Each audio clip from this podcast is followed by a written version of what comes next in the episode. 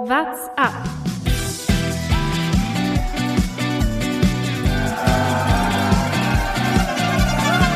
Alle rüber, Jattak, alle, alle rüber! Der Radsport-Podcast.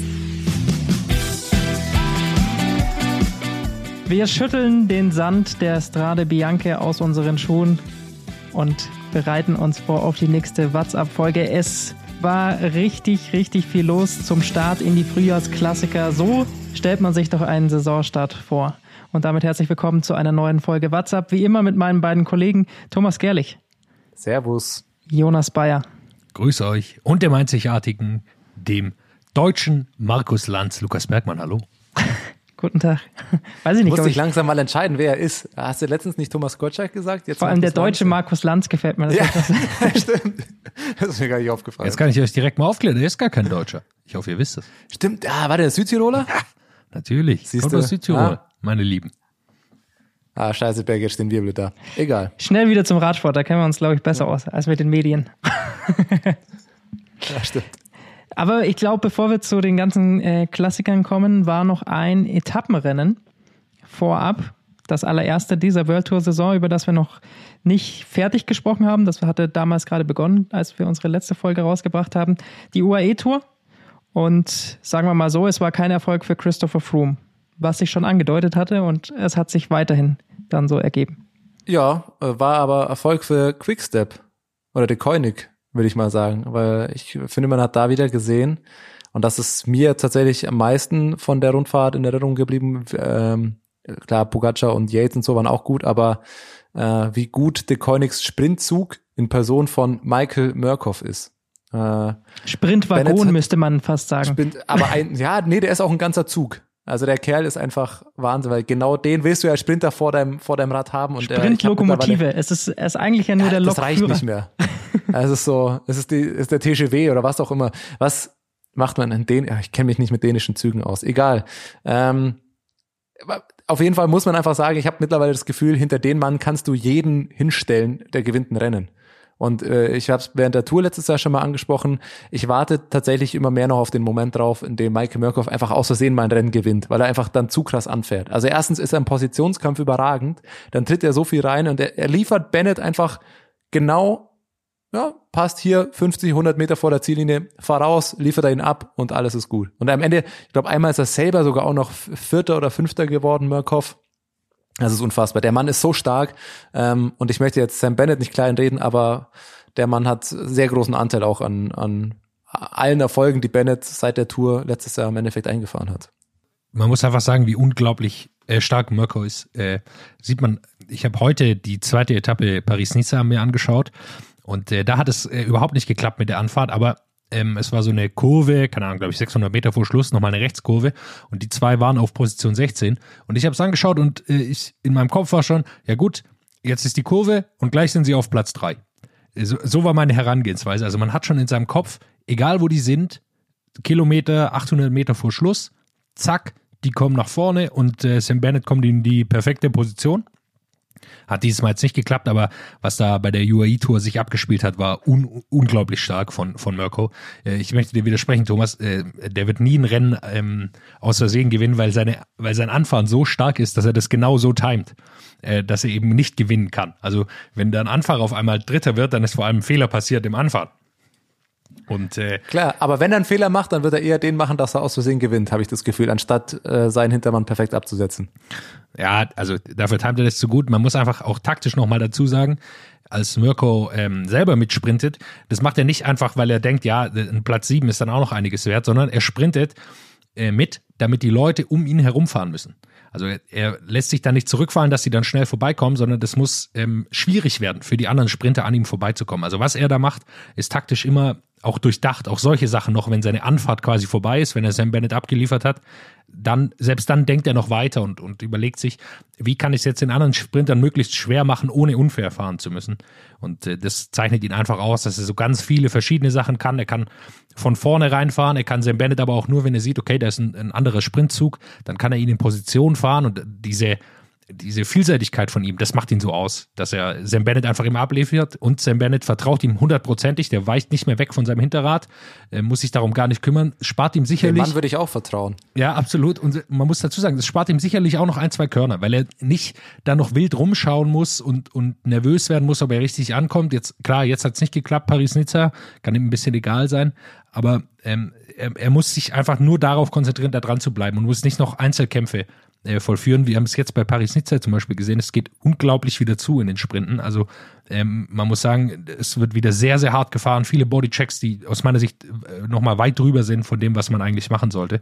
Und äh, da kann sich Sam Bennett dann oft raushalten, auch wenn er heute nicht in der perfekten Position war, aber äh, sicherlich einer der absoluten Tom-Sprinter aktuell, der von kaum jemandem zu schlagen ist, wenn, wenn die in der, aus der gleichen Position starten. Für alle, die. sieht, wo es ja, bitte erst. Du, Thomas. Wo, wo, wo man es dann sieht, wo es nicht so gut klappt, finde ich, äh, war dann teilweise bei Bora eben auch bei den Sprintzügen, gerade bei der UAI-Tour, äh, weil Ackermann da doch auch oft eine hohe Endschnelligkeit hatte und da schon, aber bei Bora hat hat es noch nicht ganz so gut geklappt, diese Position zu finden, dass man da immer stark ist. Da ist Murkoff einfach schon eine Waffe. Also eigentlich sollten sich auch alle immer nur, also auch alle anderen Fahrer nach dem umschauen, da wo der fährt. Das ist meistens ähm, die richtige oder eine gute Position. Und man hat es häufig gesehen bei der UAE-Tour, ich glaube, die vorletzte Etappe war es, äh, oder letzte, äh, wo, wo es ein wirklich chaotischer Sprint hatte und alle sich gefühlt nochmal umgedreht hatten. Und da war, glaube ich, auch äh, bei, bei Bora, ich weiß gar nicht mehr, wer es genau war vor äh, Ackes, der ihn dann gesucht hat, die haben sich dann teilweise auch umgedreht und da hat kaum ein Anfahrer seinen wirklichen Sprinter gefunden, da war alles so chaotisch. Und da merkt man, bei Bora klappt es noch nicht ganz so gut, der Saisonstart, bisschen glücklos da oft, aber das ist mit auch ein Faktor, weil da die Abstimmung gefühlt noch nicht hundertprozentig klappt. Hängt wahrscheinlich auch damit zusammen, wie man jetzt bei Paris-Nizza auch sieht, dass natürlich nicht der gewohnte Sprintzug von, von Ackes ist, den er kennt. Ja, wir haben den, den Unfall aus dem Trainingslager ja wahrscheinlich noch im Kopf. Ähm, da ist der Sprintzug ein bisschen bisschen äh, ja improvisiert. Das hat er uns ja vor ein paar Wochen im Interview auch gesagt, aber das ist natürlich daran, wo man arbeiten muss. Und mit einem Michael Murkoff weißt du halt genau in diesem Positionskampf, der muss daran nicht mehr arbeiten, der kann das einfach. Jetzt hat's besser geklappt. Äh, Die haben den Anfahrer gewechselt. Jordi Meus, äh, der Belgier, ist jetzt da bei Paris. Der ist super Nizza. angefahren. Ja, und äh, da haben sie das erste Rennen angefahren. Da waren, glaube ich, einfach die Beine auch noch nicht da von, von Pascal Ackermann. Der hat äh, andere Ziele dieses Jahr, als so früh schon äh, in Hochform zu sein. Aber jetzt, glaube ich, langsam finden sie ihre Leute. Man muss da einfach, glaube ich, auch äh, experimentieren. Pascal Ackermann hat es ja bei uns auch im Interview gesagt. Eine Sprintanfahrt kann man nicht trainieren. Äh, das muss dann im Rennen auch, auch probiert werden. Ich finde, man muss es auch so ein bisschen noch einordnen. Also es ist klar bei der UAE-Tour schon mit Top-Sprintern ähm, besetzt gewesen. Also wenn man sich anguckt, dass dann zwar Sam Bennett äh, zwei von den drei Sprintankünften gewinnt und eine Caleb Ewan sind es ähm, einfach extrem große Namen. Da waren alle Top-Sprinter irgendwie schon mit dabei. Ähm, für mich auch sehr überraschend Decker von äh, Jumbo, der dann richtig gute Ergebnisse gefahren hat. Bei ihm hat es noch nicht für den Sieg gereicht, aber das ist äh, ein junger Mann, der vielleicht so Nachfolger von den Runewegen werden könnte, je nachdem, ob der weiterhin dann einen Vertrag bei Jumbo haben wird. Das wird sich alles zeigen, wie teuer er auch sein wird. Aber ähm, was ich eben noch nicht so gesehen habe, war, dass alle ihre Sprintzüge dabei hatten. Also das war ja nicht nur bei Bora, sondern das war ja bei allen anderen Teams ähnlich. Und von dem her weiß ich nicht, ob man da wirklich schon so viel aus Sprintzügen rauslesen kann, weil meistens hatten die Top-Sprinter dann doch auch nur einen oder zwei Anfahrer dabei von ihren normalen. Und von dem her glaube ich, ähm, so richtig auf die großen Rundfahrten hin und die großen ähm, Sprintankünfte, die noch kommen in diesem Jahr, weiß ich nicht, ob schon so viel man da rauslesen kann über Sprintzüge. Ich würde sagen, äh, man kann doch einiges rauslesen, weil wir äh, erkannt haben in, im letzten Jahr vor allem, dass es kaum noch richtig lange Sprintzüge gibt und wovon sehr viel abhängt, ist dann von einzelnen Fahrern. Ähm, Mats Petersen zum Beispiel, der Könel Brissikone gewonnen hat, der sicherlich auch einen riesen Vorteil mit Jasper Stuyven hat, der ihm den Sprint anzieht. Und äh, ich glaube, die aktuell zwei besten Sprinter, wie Pascal Ackermann das ja auch gesagt hat, und äh, jetzt kann man ihm da relativ leicht zustimmen, Caleb Ewan und äh, Sam Bennett, die da, mir scheint, dass die aktuell nur trennt, dass Bennett Mirko hat. Äh, dass der ihn einfach nochmal öfter in eine bessere Position bringt. Ähm, Ewan scheint auch ein bisschen einer zu sein, der das oft gar nicht so will, sondern seinen eigenen Sprint auch sich den Weg da sucht. Aber mir scheint vor allem bei der UAE-Tour so ein bisschen hat man es gesehen. Das hat noch nicht ganz gepasst. Die haben auch immer noch mal einen Wechsel vorgenommen, wer sein letzter Anfahrer Außer bei der Etappe, die, Elle, äh, die Caleb Ewan dann Genau. gewonnen hat. Da wurde er hervorragend reingefahren, dann hat er auch direkt gewonnen. Genau. Und da haben sie ihn nochmal den Anfahrer gewechselt, den letzten. Und ich glaube, das kann man dann schon rauslesen. Aber Bergi, du hast natürlich vollkommen recht, Lukas, äh, dass man äh, jetzt noch nicht alles rauslesen kann für die großen Rundfahrten. Da wird sich noch was ändern. Dann kommen da Formschwankungen hinzu. Aber war doch spannend auf jeden Fall. Also diese absolute Qualität von, von Mirko äh, und Bennett zu sehen. Ich habe, glaube ich, äh, nach diesen Etappen gesagt, ja, okay, äh, die kann man wohl gar nicht mehr schlagen, wenn sie so fahren. Ich möchte auf eine Sache aber noch hinweisen bei der UAE-Tour. Äh, und zwar leider, leider auf ein sehr gutes Ergebnis und noch, also nicht leider auf ein gutes Ergebnis, sondern auf ein gutes Ergebnis von Florian Stork von Team DSM. Ganz, ganz junger Fahrer. Ist ähm, bei einer Bergankunft am Jebel Hafet, ein langer Berg, das dann Tadej Pogacar gewinnt. Äh, da wird Florian Stork äh, siebter. Super Ergebnis und dann hat er sich leider äh, die Kniescheibe gebrochen. Ganz, ganz bitter. Das sah super aus. Ähm, Riesentalent am Berg und, und jetzt äh, bleibt uns nur gute Besserung zu wünschen. Das war echt krass leider, ja. Der hat so, so gute Eindrücke hinterlassen, ähm, auch davor schon, er ist echt stark gefahren und dann der Unfall ähm, hat ihn der Bitter rausgenommen, ähm, sah vielversprechend aus. Da hoffen natürlich, dass der dann bestmöglichst äh, von seiner Verletzung auch wieder zurückkommt und auch nicht bald wieder auf dem Fahrrad sitzen kann. Was das Gesamtklassement angeht bei der UAE-Tour, ja, viel kann man auch da noch nicht rauslesen. Das ist alles die erste Rundfahrt gewesen.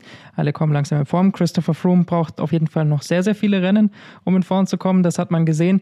Ansonsten glaube ich, was so die Top-Favoriten angeht, waren die Unterschiede so, wie man es halt formtechnisch erwartet. Die einen waren schon in Form, die anderen noch nicht. Tadej Pogacar sieht auf jeden Fall wieder sehr, sehr stark aus. Der hat die Gesamtwertung souverän da gewonnen.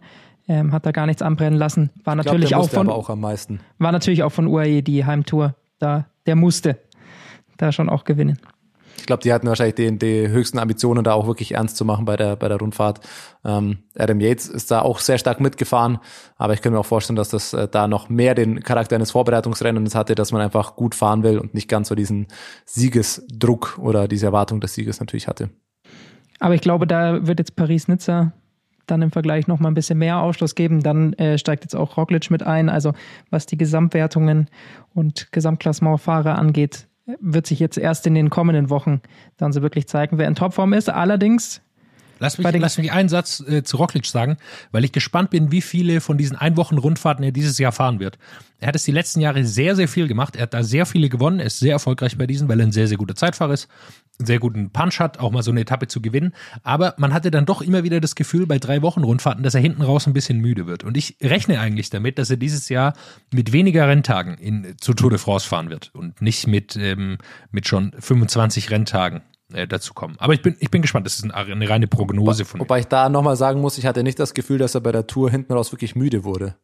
Ich finde, da, da täuscht dieses eine Zeitfahren, dass er trotzdem noch auf Platz drei beendet hat, ein bisschen drüber hinweg, wenn man da die, man will jetzt nicht zu weit wieder nach hinten schauen, aber wenn du da nur die, ich glaube, die 18., 19. Etappe warst, nochmal mit dieser Bergankunft, die ganz steil war, da hat er Pogacar sogar noch leicht distanziert. Also da sah er schon noch sehr, sehr fit aus. Ähm, natürlich mit der letzten Etappe, dem Zeitfahren, das ähm, lässt einen viel wieder täuschen, aber grundsätzlich äh, gebe ich dir recht, das könnte natürlich eine Möglichkeit sein, um da nochmal, vielleicht nochmal besser ähm, zur Tour dann äh, absoluter Top-Shape am Start zu sein. Ja, ansonsten waren ein paar Klassiker. Äh, du hast es in Opening der Weekend. schon ein angesprochen. paar Klassiker, sagt er so ganz nett. Ja, es waren, es waren viele Rennen. Naja, man muss einfach wieder sagen, wir hatten ja letzte Woche oder letzte Folge die Klassiker-Vorschau und haben uns da noch überlegt, so, ja, die Koenig, die wurden irgendwie relativ spät erst genannt und alles. Sie gewinnen einfach schon wieder sehr viel. Ich glaube, sie stehen schon wieder bei acht Rennsiegen. Wir haben Anfang März. Ähm, allein am vergangenen Wochenende waren jetzt schon wieder zwei Siege und zwei zweite Plätze da dabei. Ähm, sie haben wieder äh, bei, ich überlege, bei welchem Rennen irgendwo in Italien, äh, jetzt stehen äh, stehe ich schon wieder auf dem Schlauch, war kein World Tour Rennen, aber äh, da haben sie auch schon wieder einen ausgegraben, glaube ich, einen 21 oder 22-Jährigen, ähm, der da, naja, doch recht prominente Besetzungen wie Bauke Mollema oder äh, Nairo Quintana mal schön hinter sich lässt und da gewinnt. Also das Team schafft einfach immer wieder sehr, sehr erfolgreich ihre Rennen zu bestreiten. Und so war es dann auch beim allerersten Klassiker gleich. Omlop hat Newsblatt am vergangenen Samstag, der erste, nee, das war noch, war noch Februar, am 27. Februar. Ähm, und da haben sie mit zwei Taktiken gekämpft. Einmal ist Alaphilippe vorne weggegangen, allerdings ein bisschen arg früh. Das Feld kam dann wieder zum Zusammenschluss und zum Schluss gab es dann einen Massensprint von, ich glaube, es waren bestimmt fast 20 Fahrer dann in dieser letzten Gruppe, weiß ich jetzt nicht die ganz genaue Zahl, grob geschätzt von mir. Auf jeden Fall war der stärkste. 45 sogar. Also nochmal mehr. Nochmal mehr. Also es war wirklich ein Riesenfeld, das da ankam, was man ja die letzten Jahre jetzt eigentlich da dann nicht so gesehen hatte. Aber äh, Ballerini hat für De Koenig dann auch beim ersten Klassiker der Saison gleich den Sieg geholt. Also ähm, De Koenig hat einfach immer wieder Fahrer für jede Rennsituation, die da gewinnen können. Das ist das Absurde. Und genau das beschreibt das Rennen ganz gut, wie du es gerade gesagt hast. Sie hatten ja erst diese Möglichkeit mit Alaphilippe, der einfach attackiert. Da hatten sie dann sogar noch Pech, weil sie in der Nachfolgegruppe hatten sie ja zwei Fahrer und dann ist einer gestürzt. Ähm, das hat, glaube ich, die Rennsituation da nochmal ein bisschen verändert. Ähm, und dann ist es am Ende genauso gekommen, wie du gesagt hast. Da sagt man, okay, es wird doch ein Sprint, mit dem hätten wenig Leute gerechnet, aber dann haben sie einfach immer noch Ballerini mit drin. Im Endeffekt aus der Gruppe, die dann wirklich angekommen ist, der einzige Sprinter. Da war es dann auch fast schon zu erwarten, dass der dann gewinnt. Bisschen profitiert hatte aber auch davon, dass Alexander Christoph sehr bitter, glaube ich, 1,3 Kilometer oder so vor zielenden Platten hatte und da rausnehmen musste, weil der wäre, glaube ich, aus der Gruppe noch sein ärgster, also der, gegen den wäre es noch am schwersten gewesen, den hätte ich da am ehesten noch auch vorne gesehen. Aus der Gruppe war dann eigentlich fast klar. Ballerini auch mit dem Start, den er hatte, hat er davor schon zwei Siege geholt, dass der das machen wird. Und das war dann auch eine deutliche Geschichte, muss ich fast sagen. Ähm, fast ein bisschen schade. Er hat mit drei Längen gewonnen. Also das war wirklich. Ja, das war Wahnsinn. das war aber es war auch der einzige wirkliche Sprinter da drin, muss man sagen. Das war dann fast ein bisschen schade für das Rennen. Ja, aber dass da ähm, keiner im Windschatten bleiben kann. Also der hat ja nicht der hat ja wirklich überhaupt nichts anbrennen lassen. Der kann man jetzt nicht wirklich sagen, okay, der hat sich jetzt da irgendwie taktisch perfekt im Sprint verhalten und hat das, also hat er natürlich gut gemacht, aber er musste jetzt nicht auch alles perfekt machen, weil er hatte einfach so starke Beine, dass er alle anderen um drei Längen distanziert, distanziert hat. Das war Wahnsinn. Aber auch, aber auch da wieder muss man sagen, sie hatten wieder den besten Anfahrer. Florian Seneschal der, wenn Ballerini nicht dabei gewesen wäre, sicher dieses Rennen auch hätte abschießen können, ähm, der ihn einfach perfekt reinfährt und der so stark dann von vorne fährt. Asgren war noch in der Gruppe dabei, der dann da nochmal stark das Tempo gemacht hat und so hochzieht. Also da ist es einfach enorm schwierig, wenn sie die dabei haben, da überhaupt zu gewinnen, wenn keine anderen Sprinter dabei sind. Also wenn wir auf die weiteren Plätze schauen, Jack Stewart, sicherlich ein, ein, großes Talent von FDG, der aber wenig Chance hat, Platz 3, Sepp Van dann Heinrich Hauster, was mich natürlich immer sehr freut, weil das war geil. ein super Typ ist, Platz 4, Philipp Gilbert und dann so weiter und so fort. Aber wenn, wenn dann, wenn Deconic in so einer Gruppe dann noch vier, fünf solche Wahnsinnsfahrer hat und die sich einfach einig sind, dass sie jetzt für Ballerini fahren, dann wird es ganz, ganz schwierig. Wir haben auch gesehen, Alaphilippe wird dann eingeholt, macht aber noch die Führungsarbeit. Also das zeichnet die einfach aus, dass, dass dann der Weltmeister auch die letzten zehn bis sieben Kilometer von vorne fährt. Einfach weil er weiß, ich kann jetzt hier nicht gewinnen, aber wir haben noch Ballerini und der holt dann das Ding. Und das ist einfach die unglaubliche Stärke von dieser Mannschaft. Ja, und beim, äh, wenn wir das, falls ihr nicht dazu direkt noch was habt, äh, hat es dann, ich glaube, es war ein Tag später das Frauenrennen. Da hat Anna van der Breggen Julian Alaphilippe dann, oder war es am selben Tag, aber danach auf Tag, jeden ja. Fall. Danach. Aber genau. Anna, Anna van der Breggen hat äh, Julian Alaphilippe dann mal gezeigt, wie das geht. Hat die Attacke ein bisschen später gesetzt und die hat dann auch geklappt. Ja. Die ist dann, ähm, ja, hatte die, die Solo-Siegesfahrt äh, dann quasi gereicht. Sie ist dann weggefahren, hat am Ende, glaube ich, mit knapp bisschen über 20 Sekunden Vorsprung gewonnen hat da einen, einen sehr starken Auftakt gezeigt. Wir haben ja über sie ähm, ja schon auch letztes Jahr viel gesprochen, weil sie einfach unfassbar in Form ist ähm, und da ja war beeindruckend. Äh, das war, da hat sie nicht allzu viel anbrennen lassen und ähm, das dann relativ souverän zu Ende geführt und da sieht man auch wieder SD Works ähm, scheint für die Frühjahrsklassiker scheint aktuell auch mit das am besten besetzte Team zu sein. Ihre Kollegin kommt dann auf Platz drei ins Ziel. Ähm, also da haben sie auf jeden Fall einen guten guten Auftakt äh, ins neue Jahr gehabt, der, wenn wir später über Strade sprechen, nicht viel schlechter war. Ja, SD-Works ist das Nonplusultra im Frauenradsport. Das kann man definitiv nach den ersten beiden Wochenenden der Klassiker-Saison festhalten. Ich muss an der Stelle kurz wieder unseriös werden, aber man hat an diesem Rennen auch den anderen Unterschied zwischen Anna van der Breggen gesehen und Julian Alaphilippe. Das war der Helm. Der Helm von, und sie haben denselben Ausstatter, sind beide Weltmeister. Man könnte erwarten, sie fahren denselben Helm. Dasselbe Modell, aber die Regenbogenlackierung bei Anna van der Breggen finde ich ja immer deutlich geiler. Äh, ich finde, da sollte der gute Julian nochmal kurz nachfragen, ob er den bitte auch so haben können. Bei ihm finde ich deutlich zu dezent. Man erkennt die Regenbogenfarben fast nicht. Äh, da kann er sich bei seiner Kollegin äh, nochmal was abschauen. Vielleicht kann er von seinem Rad ein bisschen was abknibbeln, weil da finde ich es ein bisschen zu viel. ja, hinten, aber da, das Rad so hat dieselbe Lackierung. Hinten, ja? hinten mit so ein paar, mit dem Daumen ein bisschen was abmachen und oben hinkleben an sein Helm. Meinst vier Farben reichen auch am Rad? ja, aber das, das hat mich eben überrascht, weil beim Rad haben sie die exakt gleiche Lackierung. Also ja, kann man ja sagen, werden ja beide von, von Specialized, beide Teams ausgestattet. Auch der Helm ist dasselbe Modell, aber die Lackierung irgendwie nochmal ein bisschen anders, warum auch immer. Ja, da hat Anna van der Breggen wahrscheinlich ein bisschen mehr Style. Ich habe sie auch nicht mit so einer großen hässlichen Uhr rumfahren sehen wie Julia Alaphilippe. Ja. Ich sehe schon, Lukas Bergmann schaut sehr, sehr grimmig, weil äh, ja, sein, sein im, absolutes äh, Idol hier äh, kritisiert wird. Äh, das gefällt ihm gar nicht. Äh, äh, normalerweise ist ja Lukas zuständig für solche Überleitungen wie jetzt, aber gerade hat er erstmal, hat er sich gedacht, nee, darauf reagiere ich jetzt überhaupt nicht, was die zwei Trottel hier sagen. Das ist jetzt deine Interpretation. Meine Interpretation davon ist, dass ich jetzt einfach nur überlegt habe, welche Klassiker sprechen wir äh, jetzt äh, noch an auf dem Weg Richtung äh, Strade Bianche. Da brauchen wir keinen Hehl draus machen. Das war äh, das große Highlight, über das wir hier ausführlicher sprechen wollen. Äh, es war am Tag danach Kurne, Brüssel, Kurne und sagen wir so, der Sieger Mats Pedersen war nicht die Story des Tages. Bei Nein. Kurne, Brüssel, ja. Kurne. Absolut nicht. Es war, und über den werden wir, du hast es gerade schon gesagt, später noch, äh, wahrscheinlich noch mehr sprechen. Äh, es war mal, mal wieder Mathieu van der Poel, der sich einfach gedacht hat, Solo-Attacke 80 Kilometer vom Ziel, richtig Bock.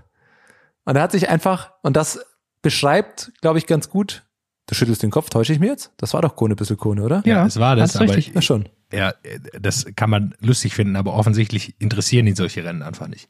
Also, ja, da, darauf wollte ich gerade hinaus. Was, was das, das beschreibt Rennen. ganz gut den Typ von Mathieu van der Poel und da können wir gleich darüber diskutieren, ob das gut oder schlecht ist, weil ich finde es gut. Und warum diese Person, weil Berger hat schon gesprochen, hat schon angesprochen, gefühlt haben am Tag danach mehr über Mathieu van der Poel gesprochen, als über den Sieger Mats Pedersen, weil van der Poel einfach die komplette Show da durchgezogen hat und zumindest 60 Kilometer alleine gefahren ist. Alle haben das ganze Rennen nur über ihn gesprochen. Am Ende war es dann wieder ein Sprint, ja, da entscheidet sich das Rennen schnell. Aber der Kerl hat, glaube ich, einfach so Bock, wenn es jetzt nicht das große Rennen ist, wie zum Beispiel Strade Bianche, wo er dann sagt, da fahre ich wirklich auf Sieg, einfach eine Show zu machen. Er hat dann auch einfach unter der Woche, er war nochmal dieser Prix Les glaube ich, und da hat er, gibt's die, die, die Journalisten, die berichtet haben, er hat eigentlich kurz vorm Start nochmal kurz nachgefragt, ja, ab wann ist eigentlich TV-Coverage? Ich habe wirklich das Gefühl, der überlegt sich, was mache ich heute? Wie, wie kann ich mich da bestmöglich ins Schaufenster stellen? Wie kann ich eine Show abziehen? Wie kann ich auch, klar, meinen Sponsor repräsentieren? Aber ich glaube, der Kerl hat einfach nur Bock, eine Show zu machen und ich glaube, dass das gut ist für den Radsport, weil Nein. was passiert sonst wie vier Stunden Rennen und dann nur der Sprint? Du brauchst solche Leuchttürme, du brauchst solche Figuren, die da einfach eine Show abziehen und die einfach polarisieren und Bock machen. Nee, äh, bei Klassikern genau nicht. Ich will das folgendermaßen begründen. Und zwar greift er 80 Kilometer vor Ziel an und ab da ist das Rennen tot. Ab da passiert gar nichts mehr. Er fährt vorne, alle anderen Teams sind sich einig, den holen wir ein, fahren hinten alle zusammen und dann kommt es am Ende zum Sprint. Klassiker zeichnen sich ja genau dadurch aus, dass sowas nicht passiert. Und wenn, äh, wenn, wenn van der Poel ist ein gutes Recht, das zu machen, will ich ihn auch gar nicht dafür zu kritisieren, aber das macht Klassiker kaputt. Alle Philipp hat das auch gemacht, das macht das Rennen dann auch äh, bei Omlotet Newsblatt ist es dann ähnlich. Und das macht Klassiker langsamer und vorhersehbarer. Das, was ich exakt nicht will bei Klassikern. Deshalb würde ich mir, kann er das gerne bei der Tour de France-Etappe, soll er das machen, ist mir egal. Aber bei Klassikern, die genau davon nicht leben, was er äh, da getan hat oder wozu es führt, wenn er bei 80 Kilometern angreift, das macht einfach so ein Rennen langsam und kaputt. Ja, aber irgendwann kommt er durch. Und ich hatte ganz ehrlich, bis 15, bis 20 vor Ziel war ich mir nicht sicher, ob er es nicht doch noch schafft. Weil er kann sich am Ende äh, am ersten bei, bei Kaspar Askren beschweren ähm, und auch, auch äh, Heinrich Hausler, die dann relativ kurz vor Schluss dann noch mal richtig Tempo gemacht haben. Askren, irgendwann war es dann doch noch eine Lücke und ich hatte das Gefühl, man ist sich nicht ganz einig, wer da fährt. Und dann hat äh, Kaspar Askren einfach mal richtig aufs Tempopedal gedrückt und hat richtig durchgezogen und hat dann kam in die Gruppe auch erst dran und man hat dann gesehen, wozu das führt, nämlich, dass die Koenig dann äh, keine Top-Platzierung da holt, weil das war dann fast verschenkt. Am Ende äh, gewinnt der das Rennen oder das Team, das für das Rennen am allerwenigsten gemacht hat, ähm, mit Mats Pedersen äh, von Trek Segafredo. Weil Trek hast du, also ich habe das, das ganze Rennen habe ich nicht einmal einen Trekfahrer im Bild gesehen. Die haben null Arbeit gemacht, auch am Tag davor schon, nichts erreicht. Und dann gewinnt er am Ende, aber er kann sich am meisten dabei bei Kaspar Askren bedanken. Und wenn der nicht mal beschießt, gut, jetzt fahre ich ran und die sich noch länger uneinig sind, irgendwann kommt Van der Poel damit mal durch.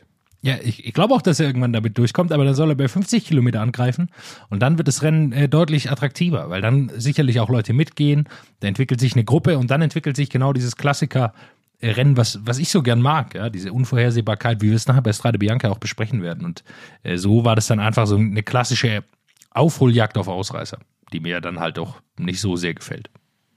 Ja, aber gut, man muss ja wirklich sagen, was soll Mathieu van der Poel in so einem Rennen? wenn er das gewinnt, ganz normal, Richtig, interessiert es keinen. Und aus seiner Sicht kann ich das schon verstehen, dass er sagt, ja gut, hier kann ich mir mein Image einfach als spektakulärer Fahrer weiterhin aufpolieren. Ob ich das Rennen jetzt gewinne, das ist dann wiederum äh, vollkommen egal. Aber wenn ich einfach bekannt bin als der Typ, der spektakulär fährt, der auch mal solche Ausreißversuche und so, da gewinnst du ja nur Fans im Radsport erstmal. Ja, mich nicht, aber ich kann schon, ich, ich kann ja auch nachvollziehen, warum er das macht und es ist ja auch sein gutes Recht. Ich will ihm ja das ja gar nicht absprechen. Soll er ruhig weitermachen. Ich, ich finde nur, man hätte, es wäre ein spannenderes Rennen geworden, hätte er das nicht getan. Und äh, ich will natürlich immer das spannendstmögliche Rennen sehen, das es dann am Ende gibt, ja. Aber äh, jetzt, wir werden jetzt ja über Strade Bianca sprechen und da gibt es ja keine zwei Meinungen dazu, äh, wer da der, der beste und spektakulärste Fahrer war. Und äh, auch für mich absolutes Spektakel, dieses Rennen. Ja, bevor wir aber dazu kommen, müssen wir noch auf ein Rennen von Mathieu van der Poel von unter der Woche, äh, Les Amin. Es gab ja schon wieder so viele Rennen. Ähm, sprechen. Und das ist jetzt vielleicht nicht das allergrößte Rennen, aber es war deswegen, hat es für Aufmerksamkeit gesorgt, weil bei Alaphilippe der Lenker gebrochen ist. Und das hatte Mathieu wiederum. van der Poel. Bei Van der Poel. Äh, bei Van der Poel, was habe ich gesagt? Alaphilippe. Alaphilippe. Ich Nee, weiß, du denkst zu viel über Julien nach, aber Du denkst, das hängt dir immer noch nach, dass wir seine Lackierung äh, kritisiert haben. Jetzt du immer wir noch. jetzt, wir sprechen jetzt über Mathieu van der Poel und seinen Lenker. Also, er ist gebrochen. Ähm, Thomas, hilf mir weiter. Du bist natürlich unser absoluter Radspezialist. Ähm, es war das Air Road von Canyon, das danach auch aus dem Handel genommen wurde, auch mit dem Hinweis, dass alle, die das haben, es erstmal nicht fahren sollen. Ähm, alle anderen Teams und Fahrer wurden auch gewarnt und haben gesagt, das aktuelle Air Road fährt man erstmal nicht. Aber Mathieu van der Poel ist trotzdem mit dem Air Road gefahren bei Strade ja, Bianca. wir, wir, sollten uns jetzt um, äh, ich will das gar nicht zu lange ausufern lassen. Ich versuche es kurz zu fassen. Also du hast recht, es, ähm, er hat ja diesen Lenkerbruch äh, gehabt hinten an, an der am Bremsgriff oder am, am, an der Schal am Schalter auch, hat dann deswegen ähm, ist trotzdem noch weitergefahren, ist am Oberlenker dann auch ein bisschen den Sprint angefahren für seinen Teamkollegen.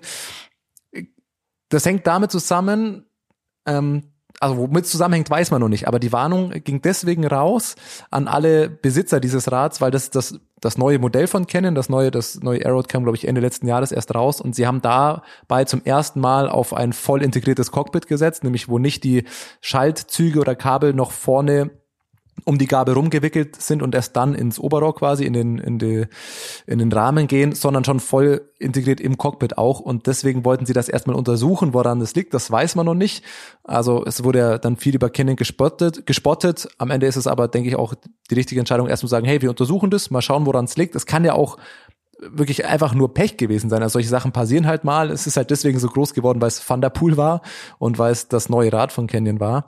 Ähm, und dann hieß, hieß auch an den Teams, auch ihr bitte das neue Aeroad-Modell so erstmal nicht benutzen. Dann hat man bei Strade Bianchi gesehen, einige steigen einfach auf das andere Modell, also nicht äh, Aero-Modell, sondern das Ultimate, das Bergrad um. Manche, die meisten bei Alpecin Phoenix hatten das alte Aeroad-Modell, den alten Rahmen und Mathieu van der Poel ist den neuen Rahmen gefahren, aber mit einem anderen Lenker. Das hat man dann danach, gab es auch noch ein offizielles Statement von Canyon. Ähm, es hieß dann ein adaptiertes Cockpit, aber man hat es gesehen, der Rahmen, alles ist gleich, das ist das neue Modell, nur dass eben auch diese Kabel nicht im, im Lenkervorbau äh, in der Einheit integriert sind, sondern außen verlaufen. Was jetzt zu der lustigen Diskussion führt, was heißt in dem Sinne adaptiert? Es gibt diesen ähm, High-End-Rahmen nicht mit äh, entsprechend Löchern im Rahmen, wo die Bremskabel dann reingeht. Also ich glaube, da kam einfach der, da haben werden in Koblenz wahrscheinlich mal ein paar Tage die Köpfe geraucht haben, weil sie sagen, scheiße, was machen wir jetzt? Das kann unserem großen Aushängeschild nicht passieren. Und dann kam mal kurz der Mechaniker mit der Bohrmaschine und hat da mal schön eben in den 8000 Euro Rahmen reingebohrt. Also ist nicht bestätigt, aber ich kann es mir nicht anders vorstellen. Weil Also es lag eben, um, um das nochmal aufzugreifen, es lag eben daran, dass beim neuen Ra Rad, mit dem Van der Poel jetzt gefahren ist, dann die Schaltzüge eben nicht mehr integriert waren, sondern da musste man eben dann mit dem neuen Lenker die Schaltzüge wieder durch den Rahmen durchlegen und deswegen musste es diese Löcher geben. Aber das Genau, weil den Rahmen gibt es, aber dieses High-End-Modell gibt es nur voll mit voll integrierten Kabelzügen und deswegen werden die da spontan einfach mal kurz überlegt haben, gut, was machen wir? Geben wir ihm das alte Modell? Nee, ist auch kacke. Wirksamer ist es wahrscheinlich ihm doch das neue Modell zu geben, weil das wollen sie auch verkaufen und nur den Lenker quasi den rauszunehmen, da, das ist ja gebrochen, das passiert, das untersucht man auch noch. Bin gespannt, was da auch rauskommt. Ähm, haben gesagt, gut, irgendwie einen alten Lenker oder jetzt keinen alten, aber ein anderes Modell, das nicht ganz neu ist und zack, hier einmal mit der Bohrmaschine reinflexen und äh, Kabel reinschieben. Aber ist jetzt die Frage, ist es dann was, was Canyon verkaufen will, glaubst du? Oder ist es was, was Mathieu van der Poel unbedingt fahren wollte? Weil das, äh, was ja diskutiert wird, ist, dass das Aero einen Vorteil in Sachen Watt bringt, aber deutlich schwerer jetzt gewesen wäre als das Ultimate. Also es hat Van der Poel vielleicht auch mehr auf Watt-Vorteil gegenüber Gewicht gewählt und wollte unbedingt dieses Rad fahren. Das weiß man Das jetzt stimmt. natürlich nicht, woran es liegt. Äh, wir wollen jetzt dann nicht, auch nicht zu lange äh, natürlich drüber diskutieren, aber ähm, das ist ja auch ein ganz interessanter Gesichtspunkt dabei. Ein, ein, eine Sache, die vielleicht auch eine Rolle spielen könnte, ist, glaube ich, die Tatsache, dass er sich wahrscheinlich wohler fühlt auf dem Rad. Also der wird ist jetzt einfach sehr, sehr lange, glaube ich, jetzt auf diesem Rad gefahren. Was heißt sehr, sehr lange, aber der, der hat es ja schon ein Weilchen jetzt. Und dann einfach zurückzugehen auf ein anderes Rad, da muss es nochmal, also da geht es ja um, um Millimeter. Bei uns wird es ja eher Pi mal Daumen eingestellt, wenn wir da uns aufs Rad setzen, aber da geht es ja um Millimeter, Einstellungen und so weiter. Das ist vermutlich gar nicht so einfach, da wieder äh, zurückzugehen erstmal. Und die Frage ist, kriegt man so schnell das alte Rad überhaupt her? Also man kann ja, man hat- Canyon hat jetzt ja nicht äh, 4000 Räder zur Verfügung, die sie jetzt einfach mal Ja, austeilen aber können. das, das werden sie, das werden sie ja, hinbekommen. für Also Van alle der anderen sind ja auch die haben, gefahren. die haben ja. die alten Modelle einfach, die sind ja bis Herbst letzten Jahres sind ja alle das, das Modell noch gefahren. Also auch bei, bei Flandern-Rundfahrt letztes Jahr, da war, glaube ich, das mit der Anfang vom neuen Modell, das er gefahren ist, aber die sind sehr lange das, das alte Air Road noch gefahren, das hätte er auch fahren können. Ähm, und ganz ehrlich, also Canon wird das wohl schaffen, dann das Aushängeschild entsprechend äh, einzustellen. Da wird es dann nicht bei Van der Poel, sondern eher bei ja, es waren ja auch noch zwei andere Teams, äh, sind ja Canon gesponsert oder dann wird vielleicht eher Fahrer Nummer sechs oder sieben ähm, irgendwie das nicht perfekte Modell bekommen und für Van der Poel werden sie es aber wohl schaffen. Wenn sie es mal schaffen, eben kurz da Löcher reinzubohren und das entsprechend zu adaptieren, ähm, Aber es werden sie es beim wahrscheinlich größten Aushängeschild äh, der Firma auch hinbekommen. ist natürlich interessant. Man lernt immer als jemand, der sich einen Carbonrahmen kauft, man muss ganz genau darauf achten, dass da keine Schläge von der Seite kommen, dass man da, wenn man gestürzt ist, noch eben genau guckt, kann man das weiterfahren, weil das ist immer die Gefahr, dass so ein Carbonrahmen dann nachlässt und dann irgendwann bricht bei entsprechenden Belastungen. Und dann bohrt man da einfach Löcher rein. Und es Ja, hat, Berge, pass mal auf, pass mal auf, wenn wir im Sommer in Radurlaub fahren wieder. Sonst, das kann man sagen, äh, immer schön mit dem, mit dem VW-Bus ab nach Italien und sonst hat man dabei gut, was nimmt man mit? Ersatzschläuche, einen Reifen. Letztes Jahr hatten wir zum ersten Mal auch einen, einen Satz Laufräder dabei. Wenn was passiert, nächstes Jahr schön die Bohrmaschine mit drin. Keine Sorge. weiß da. ich nicht, ob, ob irgendjemand von uns sich das leisten kann. Ach, ich bohre dir schon in dein Rad rein. Voll Keine integriert. Sorge. Ja, aber bei mir sind sie ja schon drin, die Löcher. Da ist ja, sind ja die Ich baue Schaltzeuge dir, außen. baue dir auch noch andere Löcher rein. Ich will nur, nur eine Sache sagen, warum ich äh, auch das angesprochen hatte. Ich habe davon ehrlich gesagt erstmal gar nicht so viel Ahnung, ob die noch genug Räder davon haben. Ich will nur äh, verweisen einmal auf den Vatasia Podcast. Die haben eine Folge dazu gemacht, die ich letztes Jahr schon mal erwähnen wollte, habe es damals vergessen. Die heißt Ich will ein Profirad vom 30. November. Und da haben sie sich mal damit auseinandergesetzt, wie kann man eigentlich sich ein Profirad kaufen, weil die Teams dann doch immer wieder ältere Räder verkaufen, braucht man ein bisschen Kontakte oder so weiter. Ähm, eine sehr, sehr spannende Folge, könnt ihr gerne mal reinhören und äh, da merkt man, die, die haben die jetzt auch nicht immer auf Vorrat, aber ihr habt natürlich vollkommen recht, dass Mathieu van der Poel da schon das Rad hingestellt bekommt, das ihm behagt. Also das von Thunderpool mit dem gebrochenen Lenker möchte ich nicht kaufen. Doch, das nehme ich schon. Dann baue Für ich mir den einen anderen. Lenker rein, aber das, das Rad nehme ich, keine Sorge, das nehme ich sofort. Man braucht ja nur ein bisschen Lenkerband rum, oder? Dann geht es wieder zusammen. Da geht ja, es schon einfach, wieder. ja, wie wie lernt man im Ingenieurstudium hier das Panzertape, äh, WD-40 oder Duct Tape? Eins von beiden hilft immer. Aber genug äh, um, über das Rad diskutiert. Jetzt wollen wir auf, über den Mann sprechen, der darauf saß. Das Rad hat gehalten, so viel äh, steht fest. Und es hat auch enormen Wattzahlen standgehalten, ähm, die Mathieu van der Poel bei der Strade Bianche da abgeliefert hat. Für alle, die es äh, nicht gesehen haben, es gab eine Achtergruppe mit all den Fahrern, die man sich, glaube ich, wünscht als Klassiker-Fan, die da vorne mit drin waren. Also da waren sie alle mit dabei. Ala Philippe, Wout van Aert, Mathieu van der Poel Es gab davor schon mal eine Gruppe. Also zu dem Zeitpunkt war ja jemand wie Greg van Avermaet zum Beispiel, von dem ich äh, insgesamt sagen muss, deutlich mehr erhofft oder erwartet hätte, war ja dann schon wieder eingeholt. Da war vorher auch schon mal eine Gruppe. Ähm, wie gesagt, Greg van Avermaet war schon vorne, also war es keine ganz unbekannte Gruppe. Ähm, und dann hat sich irgendwann ähm, herauskristallisiert, dass diese sehr, sehr prominente Gruppe, die du gerade angesprochen hast, dann das Rennen unter sich ausmachen wird, ja. Aber was hat Michael Scher letzte Woche gesagt? Die erste Gruppe kommt immer wieder zurück. Er meinte das natürlich bei, den, bei der Windkante, aber in dem Sinne hat es dann auch gestimmt. Sie kamen wieder zurück und dann hat sich eben diese Spitzengruppe, die dann ja auch, wo dann auch klar war, okay, aus dieser Gruppe wird der Sieger dieses Rennen kommen, formiert und da war dann eben Wout van Aert, Mathieu van der Poel dabei mit äh, Tadej Pogacar und auch Egan mit Bernal, Egan Bernal, zwei, äh, zwei äh, Toursieger. Also auch die äh, haben mich überrascht. Pitcock Und sah sehr stark Michael aus. Gogel. Michi Gogel in absoluter Topform. Also Das er ist geil. richtig stark. Äh, auch die Rennen davor gefahren. Von dem her konnte man da schon so ein bisschen Außenseiter-Tipp auf ihn setzen, dass er da mitfährt. Und diese Gruppe ist dann Lass eigentlich. mich, lass mich kurz sagen, ich habe es auf Englisch geschaut und die englischen Kommentatoren, die haben das richtig breit ausgewalzt. Die haben durchgängig Sätze gesagt wie, äh, ja, Cyclocross-Weltmeister, Tour de France-Sieger, Weltmeister, äh, Monumentgewinner und Michael Gogel. So ging es eigentlich Ja. im Grunde zehn Minuten lang. Die haben sich So kaum war's ja einbekommen.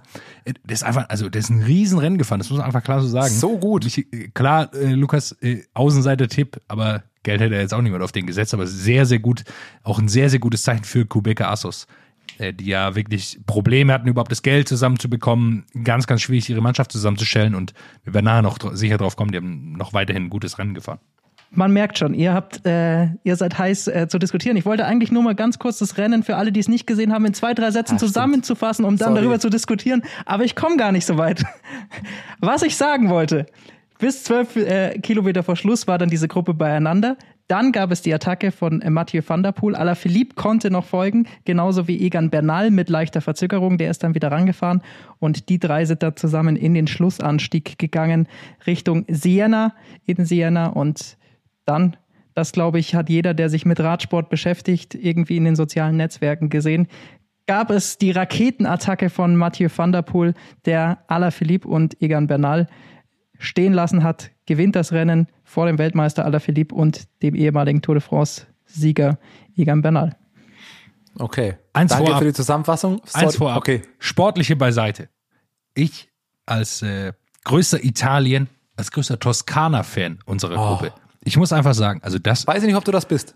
äh, ja, ich würde sagen ja, ohne zu wissen, wie sehr ihr das mögt, ähm, würde ich mich da trotzdem in die Pole Position schieben, ungefragt. Also ein unfassbar schönes Rennen. Also wer sich Es das so geil. anschaut, diese, diese ganze Landschaft, die da gezeigt wird, ist unglaublich. Also nur für diese Beauty Shots, wie man im Fernsehen, im Fernsehjargon sagt, nur für die lohnt sich es, dieses Rennen anzuschauen aus dem Helikopter, schön mit den Radfahrern über die Schotterstraßen und äh, im Hintergrund die, die Hügel der Toskana. Unfassbar schön. Kannst mal Bergi fragen, wie oft ich das erwähnt habe. Wir haben nämlich zusammengeschaut, saßen bei mir auf dem Sofa, schön Weißbier eingeschenkt, haben das angeschaut und ich glaube, ich habe alle fünf Minuten gesagt, oh, guck mal da. Und dann immer, wenn diese geilen alten ähm, italienischen Villen da irgendwo am Ende zu erkennen waren, so, oh, jetzt da oben sitzen, schön Wein trinken und das angucken. Ah, herrlich. Ja, es war was fürs Auge. Definitiv. Aber hallo. Und man hat dieses Jahr auch was gesehen im Vergleich zum letzten Jahr. Es war nicht ganz so heiß, dadurch war Ah, nicht alles oh. Ah, okay, das absolute du. Sandwüste. Ähm, und man konnte auch den Fernsehaufnahmen folgen. Ja, aber über die Fernsehaufnahmen müssen wir später auch noch sprechen. Äh, okay. Das stimmt. Ein, eins nach dem anderen.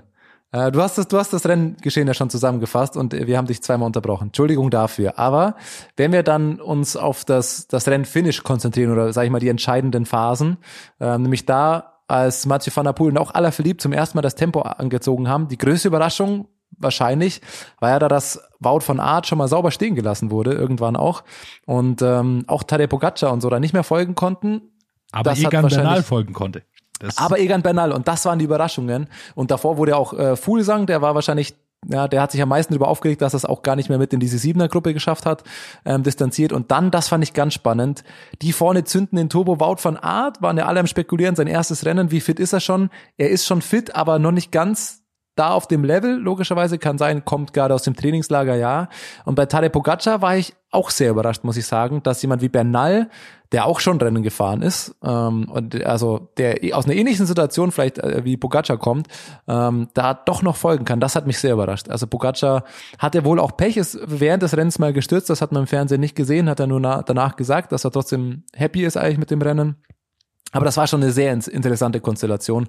Wer da stehen gelassen wird und dass Bernal da mitfährt, das muss ich ja fast sagen, das war aus der Top 10 oder aus der Top 5 am Ende für mich die größte Überraschung, dass ein Trio, wenn du gesagt hättest, ja, am Ende ist ein Trio vorne, auf Bernal wäre ich nicht gekommen. Super Nee. starkes Rennen. Nee, man hätte ja natürlich Bernal und, und Van Aert ausgetauscht. Dann macht aber Bernal, also erstmal ist er wahnsinnig stark, dass er da mitkommt. Mit Ja, oder noch Pogacar. Ja. Also Bogac hätte ich ja. da eher noch gesehen als Bernal. Das hat mich Ja. noch mehr überrascht. Wout war so, okay, kann man nicht wirklich einschätzen, aber Bernal und Bogacar sind beide schon Rennen gefahren und dass Bernal da äh, noch länger kann, hat mich überrascht. Und dann hatten wir eben die Situation vorne die drei und hinten die Vierergruppe mit Van Aert, Pitcock, ähm, wer war noch dabei? Google und habe ich jetzt vergessen. Pogacar, natürlich. Und äh, dann fand ich ganz spannend, dass die Leute erstmal alle ihre Karten, glaube ich, richtig gespielt haben, auch vorne. Alaphilippe hat nicht so viel Führungsarbeit gemacht, völlig zu Recht, weil er, ihm muss auch klar gewesen sein, dass er da im, am Schluss dann erstmal wahrscheinlich den kürzeren ziehen würde hinter, hinter Van der Poel. Und Egan Bernal hat aber Führungsarbeit gemacht. Und ich glaube, er hat die Führungsarbeit gemacht, vollkommen zu Recht, weil er wusste, dass er gegen beide keine Chance hat, aber wenn die Gruppe von hinten auffährt, dann wird er Fünfter. Und so hat er einen Podiumsplatz sich gesichert, weil, weil es einfach nicht wahrscheinlich war, dass wenn Pitcock und Bernal in dieser Siebener-Gruppe ankommen, das ist es eher wahrscheinlich, dass sie Platz 6 und 7 belegen, als dass irgendeiner von ihnen aufs Podium kommt. Deshalb aus meiner Sicht sehr, sehr richtig, was, was Bernal da gemacht hat, die, auch die Führung komplett mit durchzugehen. Bernal hat aus seiner Sicht das absolute Maximum rausgeholt. Ja, absolut. Das ist echt stark gewesen. So sind sie Da hat Dritter und wieder Fünfter gesehen, geworden, Bernal und Pitcock. Also. Ineos Ja. kann auf einmal Stark. Klassiker fahren. Bei Eintagesrennen, zwei unter den Top 5, weiß ich nicht, wann ich das mal gesehen habe. Und es ist nicht Kwiatkowski. Kwiatkowski Nee, hat, genau. ja, hat Strade Bianca ja schon zweimal gewonnen, aber diesmal nicht. Ja, das war echt gut. Man hat das auch wieder genau gesehen, was das für Fahrertypen sind. Als dann diese Attacke eben kam, Van der Poel zündet das erste Triebwerk, wie ich es jetzt vielleicht mal sagen würde. Alaphilippe hat schon leichte Schwierigkeiten, aber kommt auf jeden Fall noch mit. Und dann sah es ja erst aus, als ob es nur die zwei schaffen. Da war so eine Lücke, aber Alaphilippe kommt mit. Und Bernal kam da nicht ganz mit, aber einfach, weil er halt diese Spritzigkeit nicht hat, aber halt lange in einem hohen Bereich fahren kann, hat man dann gesehen, das hat dann so eine halbe Minute gedauert, bis der, oder eine Minute, bis der dann auch wieder zu diesen drei aufgeschlossen hat, wo eben die anderen nicht mitgehen konnten. Ähm, das fand ich da ganz spannend zu sehen, diese, diese Spritzigkeit, die ihn Van der Poel und Alaphilippe da haben, das ist einfach unfassbar. Und Aber Bernal Spritzigkeit dann ist auch das, stark. Spritzigkeit ist das entscheidende Schlagwort, weil über den Schlussanstieg, da braucht man gar nicht so viel taktisch sprechen, weil der Kollege, der gewonnen hat am Ende, Mathieu van der Poel, der hat sich einfach gar nicht mehr umgedreht. Der ist da unten reingefahren, ich glaube, die fahren unten rein, da sind es noch 1,2 Kilometer oder so. Und ab diesem Zeitpunkt, er war vorne, hat er sich nicht mehr umgedreht. Er ist einfach, er wusste, er ist hier der Stärkste, wer soll mich schlagen, was soll's, ich fahre mein Tempo, irgendwann setze ich eine Attacke und dann ist er gelaufen. Ja, da hat er dann das zweite und das dritte bis fünfte Triebwerk gezündet, weil das war wirklich krass. Die sind da reingefahren unten und dann ist er ja schon mal aus dem Sattel gegangen. Ich habe es im englischen Kommentar nochmal angeschaut. Die dachten erst, das wäre schon die Attacke, weil da ist Alaphilippe dann auch mit und beide aus dem Sattel. Aber das war noch lange nicht alles, wie man danach gesehen hat. Ähm, Und dann irgendwann steht er auf und leck mich am Arsch. Ich kann es nicht anders sagen. Also wie man auf so einer Rampe jemanden so schnell so viel Zeit oder so viel Weg abnehmen kann. Also wie schnell da ein Loch war einfach und wie groß dieses Loch war gegen jemanden wie Alaphilippe, der normalerweise andere Leute so aussehen lässt, wie Van der Poel ihn da hat aussehen lassen. Ah, Das war unfassbar. Hat richtig Bock gemacht anzuschauen. Ich glaube, ich habe mir das Finish mittlerweile schon zehnmal angeschaut. Äh, crazy, crazy gut, muss man einfach sagen. Dann versorg uns doch mit den Zahlen dazu, Thomas. Du hast es doch nicht nur mit den Augen analysiert, sondern auch mit dem Verstand. Stravazen.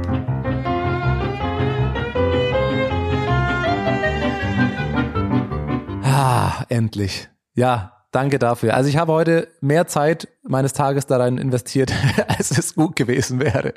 Aber Mathieu van der Poel, danke dafür. Du hast deinen ersten Strava-Post seit einem halben Jahr gemacht und es war genau der richtige. Ich glaube, er will das auch. Er will sagen, hey Leute, guckt mal her, wie geil ich bin. Aber auch vollkommen zurecht. Ähm, ich habe da heute mal ein bisschen Zeit reingesteckt, das zu, zu analysieren auch. Letztlich hat Alpe, das Blöde ist, ich habe dann eine Stunde später gesehen, Alpecin Phoenix hat alle Zahlen auch schön aufgelistet äh, auf Twitter gepostet. Ich hätte mir viel Zeit davon sparen können, aber egal. Spannend an sich ist natürlich erstmal klar, das ganze Rennen ähm, ist ja schon mal, also diese knapp fünf Stunden Normalized Power 389 ist jetzt schon nicht so schlecht, aber die entscheidenden Stellen sind natürlich andere. Die letzten eineinhalb Stunden, Final 60 Kilometer, 439 Watt Normalized Power und jetzt kommen zwei ganz inter interessante Stellen.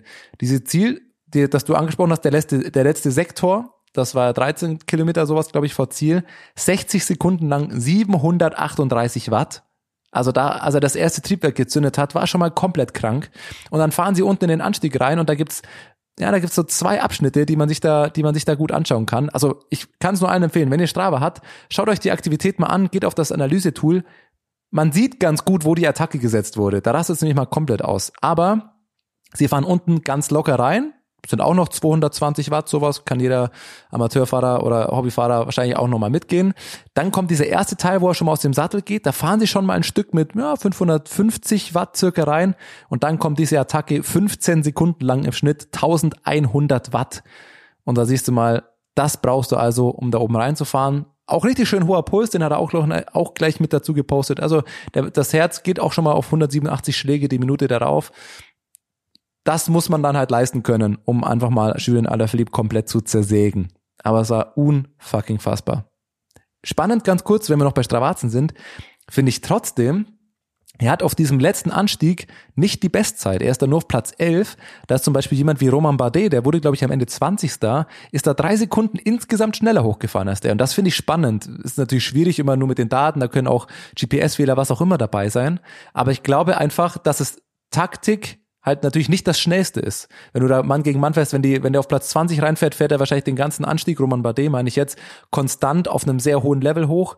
Und bei Mathieu van der Poel hast du ja schon gesehen, dass dieses, auch wenn er sich nicht umgedreht hat, das war natürlich taktisch noch eine Attacke gesetzt, dann bist du halt insgesamt gesehen doch nochmal einen kleinen Ticken langsamer. Fand ich aber interessant. Ja gut, am Ende hat er ja auch, dann wird's ja oben raus flacher, da macht er sich nochmal das Trikot zu für die, für das Siegerfoto äh, auf, und so. Auf dem Stück hat er die schnellste Zeit. Ach echt? Ab oben, ja. Ab oben hat er also, Zeit. Also der ist, der hat nicht locker wenn er sich das Trikot noch zumacht fürs Siegerfoto. Ja, der hat dann einfach freie Fahrt gehabt und äh, einfach nochmal durchgezogen. Aber also der hat ist jetzt nicht wirklich langsam geworden. Auch oben um die Kurven immer noch mit Druck rumgefahren. Aber ja, fand ich, fand ich zumindest ganz spannend. Ein, ein Satz noch, ich glaube, wir haben es sonst ausreichend analysiert. Ähm, er ist kein guter Fahrer im Feld. Am Anfang hat er immer wieder Probleme, also relativ am Anfang hat er immer wieder Probleme, dass er vorne bleibt. Er kriegt es irgendwie nicht gebacken, dass, dass er in einer guten Position fahren kann. Er fällt immer wieder zurück, ist dann auf einmal wieder auf Platz 25, muss dann wieder nach vorne arbeiten. Das ist nicht optimal für ihn. Ich, ich glaube, da das hat er einfach noch nicht so viel tatsächlich dann Rennerfahrung auf diesem absoluten Top-Level, auch wenn er dann Nein, er meistens fährt ja gewinnt. einfach immer vorne. Richtig. Alleine. Genau. Er, er kennt es vom Cyclocross nicht. Ähm, ich glaube, das sind Sachen, die er noch lernen muss. Zudem sei noch gesagt, dass sein Team unglaublich stark gefahren ist. Also wir haben ja äh, nicht gesagt, oder wir haben auch ein bisschen gesagt, ja, er ist auch ein bisschen Einzelkämpfer, aber die sind sehr, sehr gut gefahren. Also Kubeka Assos hat ein sehr, sehr gutes Rennen abgeliefert. Äh, zu dritt in den Top 15, glaube ich. Ähm, ich schaue es gerade nochmal nach. Mit Ähm, eben Michael Gogel dann Genau. ganz Michi- als, als Ausreißer. Aber da war in der hinteren Gruppe hatte Kobieka Asos und dann auch noch eben Alpecin Phoenix mehrere Fahrer. Das es gibt ja einfach eine taktisch äh, so gute Ausgangsposition, werden wir auch gleich nochmal bei den Frauen äh, genau drauf kommen, da war es dann ähnlich. Aber ähm, das ist einfach schon stark, wenn du da vorne mit so vielen Teamkollegen noch unterwegs bist. Ja, Kubeka Assos, äh, jetzt habe ich es hier, äh, Simon Clark wird am Ende Achter, also sehr, sehr gutes Ergebnis und Zwölfter äh, Rob Power, der wer auch sonst mit dem Rob. Namen. Und äh, Alvin Felix hat dann am Ende auf 14 und 15 noch Vermesch und Peter Wakosch. Also die sind da auch ein gutes Rennen gefahren. Und äh, vor allem noch wichtiger, die waren immer viel in den Ausreißergruppen unterwegs, was dann vor allem bedeutet, dass sie keine Nachführarbeit machen müssen. Also die waren da taktisch sehr, sehr gut aufgelegt. Und ich glaube, Bergi, du hast schon die Überleitung gemacht zum, zum Frauenrennen, wo wir das auch nochmal Ja, besprechen. eine, ein, eine Sache möchte ich noch sagen, weil es natürlich auch ein bisschen interessant, wie die Radsportwelt auf diese Attacke reagiert hat. Alaphilippe hat danach gesagt, ja gut, was soll ich anderes tun? ich habe mir nichts vorzuwerfen. Der Mann war einfach brutal, Chapeau. Äh, und auch andere Fahrer haben zum Teil äh, dann den Gag gemacht. Sie wissen nicht, ob sie auf der Geraden so schnell sind, wie Mathieu van der Poel an diesem Schlussanstieg. Also ich habe es nur gesehen, die Spitzengeschwindigkeit äh, war da nochmal 27 km/h. Das sind, das Bei- sind über 10 Prozent da hoch. Also das ist kein, nicht Ja. irgendwie ein leichter Hügel, sondern schnell. richtig, richtig steil da. Ich glaube 16 ist es da sogar, wo er angegriffen hat. Maximum 16, ja. Im Schnitt ist es äh, natürlich ein bisschen weniger, aber das war schon sehr, sehr steil an, an vielen Stellen, ja. Dann das Frauenrennen, das ja vom Namen her fast noch besser ist. Ich finde Strade Bianche klingt ja schon schön, aber wenn man dann Strade Bianche Donne hört, weiß man wieder, ja, italienische Sprache ist einfach schön. Das gefällt mir aber auch bei den italienischen äh, Rennen immer sehr gut, dass da äh, das dann immer extra nochmal mit äh, dabei ist, dass es, dass es das Frauenrennen ist, weil dadurch kriegen die Rennen einfach einen wunderschönen Klang. Jetzt, ihr, ihr zwei Sprachgenies, ich habe es natürlich auch nicht gewusst, aber ich habe es gerade mal nachgeschaut. Was heißt Strade Bianche eigentlich? Die weiße Straße. Schotterstraße, einfach. Schotterschoss. Okay. Ja, aber, aber sag weil, so. also Bianche ist ja, Ja, weiß und äh, Bianco. Absolut. Vino Bianco. Lukas hat's gewusst. Sehr gut. Ich habe es extra nochmal nachgeschaut für uns. Und äh, dieses wunderbare Rennen äh, auf diesen wunderbaren Straßen der Frauen äh, habe ich fast noch mehr genossen als das Männerrennen, muss ich tatsächlich, tatsächlich sagen. es war taktisch auch extrem spannend und dadurch ähm, auch äh, mit einer überraschenden Siegerin. Also es ist mal wieder eine Holländerin geworden. Das war dann wenig Das ist eine überraschend. Holländerin von SD Works. Sehr überraschend. Äh, Chantal van den Broek-Blaak, sie hat äh, im vergangenen Jahr auch die Flandern-Rundfahrt gewonnen, war auch schon Weltmeisterin. Also das ist jetzt kein kleiner Name, der gewonnen hat, aber ähm, sie hat eben bei SD Works Anna van der Breggen ausgestochen, wenn man so sagen will. Ähm, weil sie eben ganz zum Schluss dann vorne die entscheidende Attacke gesetzt hat. Aber auch da war es so, dass sich eine größere Gruppe eigentlich mit allen Favoriten vorab gefunden hatte in Richtung, in Richtung Ziel. Und dann gingen eben die Attacken so richtig los. Ich muss sagen, beim Frauenrennen hat man aber noch mehr als beim Männerrennen die taktische Überlegenheit des Teams einfach gesehen, weil das war einfach eine SD Works Stärke. Man kann ja sagen, am Ende haben sie vier Fahrerinnen in, in den Top 11. Anna van der Breggen wird ja noch dritte, ähm, Volering noch sie, äh, sechste sogar, noch vor Marianne Voss zum Beispiel. Und man hat es ja genau gesehen, weil es war, mir tat bisschen Elisa Longo Borghini leid, die ein sehr gutes Rennen gefahren ist, weil die hat am Ende die in den, auf den letzten zehn Kilometern ist die alles von vorne gefahren und wurde dann halt im Sprint einfach abgehängt. Weil das war nämlich genau die Situation, Van den Brück Blag und Longo sind vorne und direkt dahinter fährt Anna van der Brecken und kommt daran. Und dann war natürlich klar, Van den Brück Blag macht da gar keine Arbeit, weil SD Works sagt, ja, wir schauen einfach, wie es ausgeht. Im Sprint bist du wahrscheinlich noch besser als Longo Borghini oder haben sich höhere Chancen ausgerechnet. Und wenn die Gruppe zusammenkommt, dann sind wir zwei gegen eine. Und das war genau das Problem für äh, Elisa Longo Borghini. Die hat dann alles von vorne gefragt. Van den Brück Blag ist einfach nur am Hinterrad gesessen und hat dann halt einfach bergauf halt mal angezogen und ist dann an ihr vorbeigefahren, äh, was dann am Ende natürlich diese Überlegenheit von SD Works nochmal zeigt und diese taktische Variabilität, die sie da einfach hatten. Und ähm, ja, Elisa Longo Borghini tut mir da ein bisschen leid, weil ich auch irgendwie letztes Jahr das Gefühl hatte, sie ist ja eine Fahrerin, die landet gefühlt in jedem Rennen, dass die ernst sind in Top 5. Aber zu den Siegen reicht es oft nicht. Also sie hat viele zweite und dritte Plätze letztes Jahr oder auch vierte Plätze, ähm, italienische Meisterin. Das wäre natürlich eh die Geschichte gewesen, als italienische Meisterin da an Siena äh, zum Sieg zu fahren. Sensationell, aber ähm, am Ende muss man da, also mir, mir tut es ein bisschen leid, weil sie echt ein, ein sehr starkes Rennen gefahren ist und am Ende, wo es dann keine Italien-Show, sondern mal wieder Holländerin-Show, weil es waren fünf Stück in den Top sieben. Ich möchte noch ein bisschen weiter vorne ansetzen im Rennen, weil auch da hat man schon die Stärke von SD Works gesehen. Und zwar ist die erste richtig ernstzunehmende Attacke, also klar, es gab davor schon einige, viele Attacken, die dann wieder neutralisiert wurden, aber ähm, die ernst, richtig ernstzunehmende Attacke kam dann eben von Annemiek van Vleuten gemeinsam mit Marianne Voss und Lotte Kopecki. Die waren zu dritt dann nämlich schon ein kleines Stück vorne und dann hatte SD Works aber diese Menge an Fahrerinnen, um dieses Loch einfach wieder zuzufahren. Und das ist schon etwas, was man im Frauenradsport in den letzten Jahren beobachten kann, dass sowas äh, immer besser funktioniert, weil früher war es viel mehr Einzelkämpferinnen und jetzt ähm, kommt da einfach viel mehr dieses Teamtaktische mit rein und da kann auch so jemand wie eine Annemiek van Fleuten oder eine Marianne Voss, die ja immer so ihre Rennen gewonnen haben, einfach nicht mehr so wegfahren alleine und das äh, war dann eben spannend zu sehen. Dann gab es den Zusammenschluss und dann eben äh, die Attacke von Elisa Longo Borghini zusammen eben mit Chantal äh, van den Brück-Black. Wie stark die sind, muss man ja einfach mal dazu sagen. Also Chantal van den Broek-Black hat, äh, hat vor dieser abschließenden Attacke jetzt, mit der sie dann durchgekommen ist, mit Elisa Longo Borghini zusammen, hat davor schon zwei, dreimal angegriffen. Also sie war aus meiner Sicht die Option Nummer drei von, von SD Works. Sie hat versucht, das Rennen hart zu machen, die anderen aus der Reserve zu locken, die eben wie Marianne Voss äh, da einfach alleine sind und, und solche Lücken dann zufahren müssen, genauso wie Annemiek van Vleuten von Movistar, die eben auch alleine im Finale war. Und ähm, Van den Broek-Black hat dann quasi immer so Attacken gesetzt, die man macht, damit die anderen Führungsarbeit leisten müssen und sich kaputt fahren können. Am Ende kam sie jetzt durch. Ähm, sie hat auch gesagt, sie war selber sich nicht sicher, ob sie da mithalten kann mit ähm, Elisa Longo Borghini am Schlussanstieg, konnte sich dann auch zurückhalten, weil sie immer sagen konnte, ihr habt ja schon gesagt, äh, hier da hinten äh, fährt meine Kapitänin und ich mache hier erstmal gar nichts.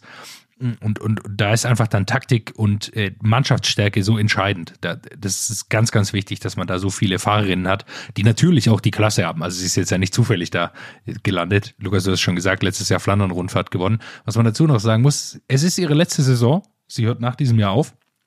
Und äh, ich glaube, man hat es auch nach, danach gesehen, sehr, sehr emotional, äh, nochmal so ein Rennen gewinnen zu können in einem, in einem letzten Profijahr ist natürlich absolut grandios. Und man hat auch gesehen, ein bisschen auch wie bei Quickstep kam es mir vor, alle zusammen äh, haben sich da gefreut von SD Works, waren da sehr, sehr happy und äh, gab es irgendwie keine Querelen, dass da jetzt jemand anders gewonnen hat.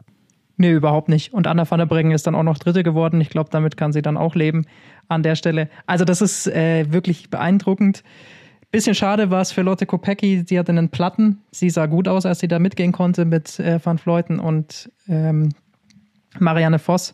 Allerdings dann mit einem Platten raus, die hätte sicherlich vielleicht da auch noch vorne mit reingespielt.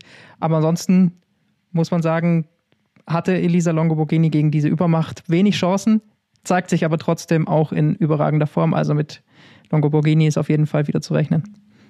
Kleiner Tipp an der Stelle noch, ähm, wer Lust hat, schaut euch mal die Siegerehrung von dem Rennen an. Ähm, war ein bisschen lustig anzusehen, muss man sagen. Hier die schöne Sektdusche. Ich glaube, es war Vandenbrück Block, die den Sekt aber mal voll Gas ins Auge bekommen hat. Und sich auch noch von Ander drei Sekunden, oder? Ich glaube auch, ja. Und dann drei, also es war kurz so zwei Sekunden Freude und dann war sie erstmal eine halbe Minute da, um sich irgendwie den Sekt aus den Augen zu wischen. das, das, das hat dann nicht ganz so gut geklappt im Rennen, da muss ich sagen. Äh, ich hoffe natürlich, ist nichts passiert, aber ich habe erstmal mich komplett kaputt gelacht vom Fernseher. Bevor wir gleich zu unserem heutigen Gast kommen, da geht es auch um den Frauenradsport. Wir wollen auf die äh, Frauenradsportsaison mit Marlen Reusser äh, zu sprechen kommen, die sehr, sehr gute Teamleistung ähm, gebracht hat als, als Helferin bei der äh, Strade Bianche. Wir haben vor der Strade Bianche mit ihr gesprochen. Trotzdem möchte ich vorher noch ganz kurz sprechen. Wer waren eure Enttäuschungen? Jetzt Strade Bianche, würde ich sagen, so das allergrößte, vielleicht das größte Highlight in den, zum Start der Klassiker-Saison. Viele sagen, es könnte auch ein Monument sein. So viel und so viele Topstars, wie dort immer antreten. Ähm, ist es auch definitiv eins der am besten besetztesten Rennen. Für mich bei den Herren bisschen eine Enttäuschung natürlich äh, Greg van Avermaet. Er war einmal dann vorne mit dabei, aber er ist auch relativ schnell wieder zurückgefallen. Was, was glaubt ihr? Ist er einfach noch nicht in Form oder ähm, war es einfach nur ein bitterer Tag? Das werden wahrscheinlich erst die nächsten Wochen zeigen, aber ich stimme da absolut zu. Von ihm hätte man mehr erwartet, er sicherlich auch mehr erwartet.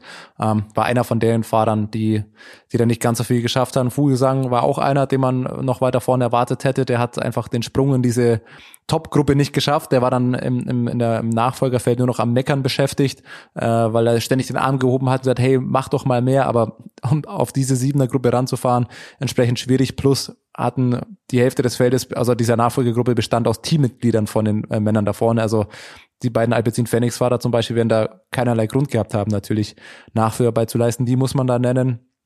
Und am Ende muss ich sagen, ist für mich auch ein bisschen Border Hans Grohe, äh, ein Team, das da jetzt nicht ganz so stark war. Den besten Fahrer bringen sie auf Platz 32, war das, glaube ich, Patrick Konrad.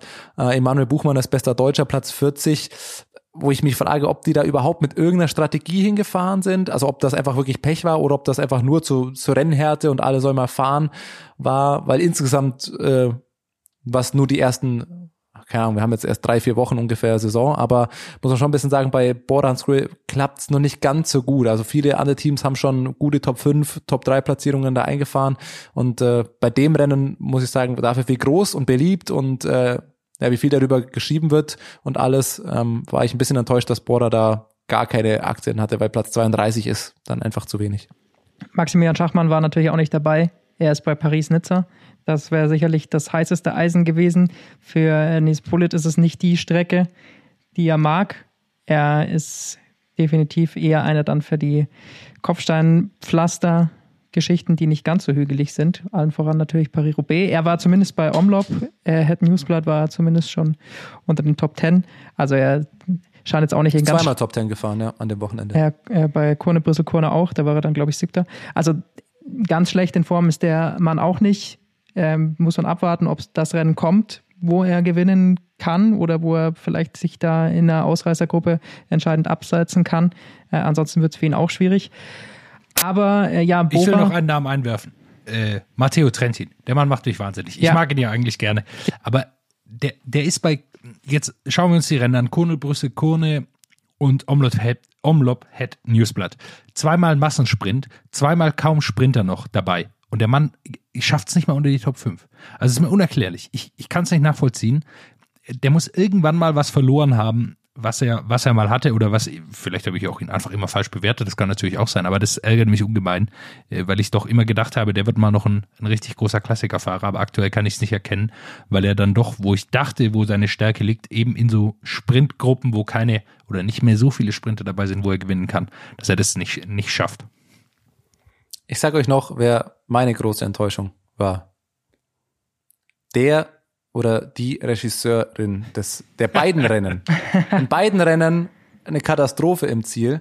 Und bei den Frauen ist genau das passiert, was bei den Männern dann auch fast noch passiert wäre, dass man den Anfang der entscheidenden Attacke vor Ziel verpasst hat, aus folgendem Grund. Und ich kann mir jetzt, also wir arbeiten ja alle beim Fernsehen, Jonas, du bist ja auch an diesem äh, Job teilweise beteiligt, wo man hier die Knöpfe drücken muss. Aber äh, ich kann, man kann da viele Fehler machen und ich stelle mir ein Radrennen wirklich nicht einfach vor zu übertragen.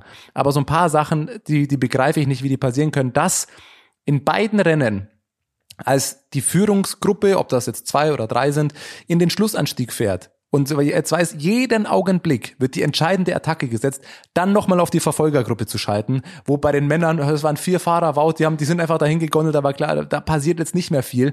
Und ich bin halb ausgerastet vor dem Fernseher, weil sie fast die Attacke von Van der Poel verpasst hätten, oder es zumindest hätte sein können, weil die wissen ja nicht, wann genau er sie setzt. Also da nochmal umzuschalten, ist ein absolute, absoluter Fehler. Und bei den Frauen ist nämlich genau das passiert. Man hat die ersten ein, zwei Sekunden von der Attacke von Van den Brück Blag verpasst, weil man nochmal, ich glaube, auf Van der Breggen oder die Gruppe dahinter geschalten hat. Und das ist, also ich weiß, man muss da ein bisschen abwechseln, was die Bilder geht. Man kann nicht zwei Minuten lang ein Bild, aber dann schalt halt vom Heli und auf das erste Motorrad oder was auch immer.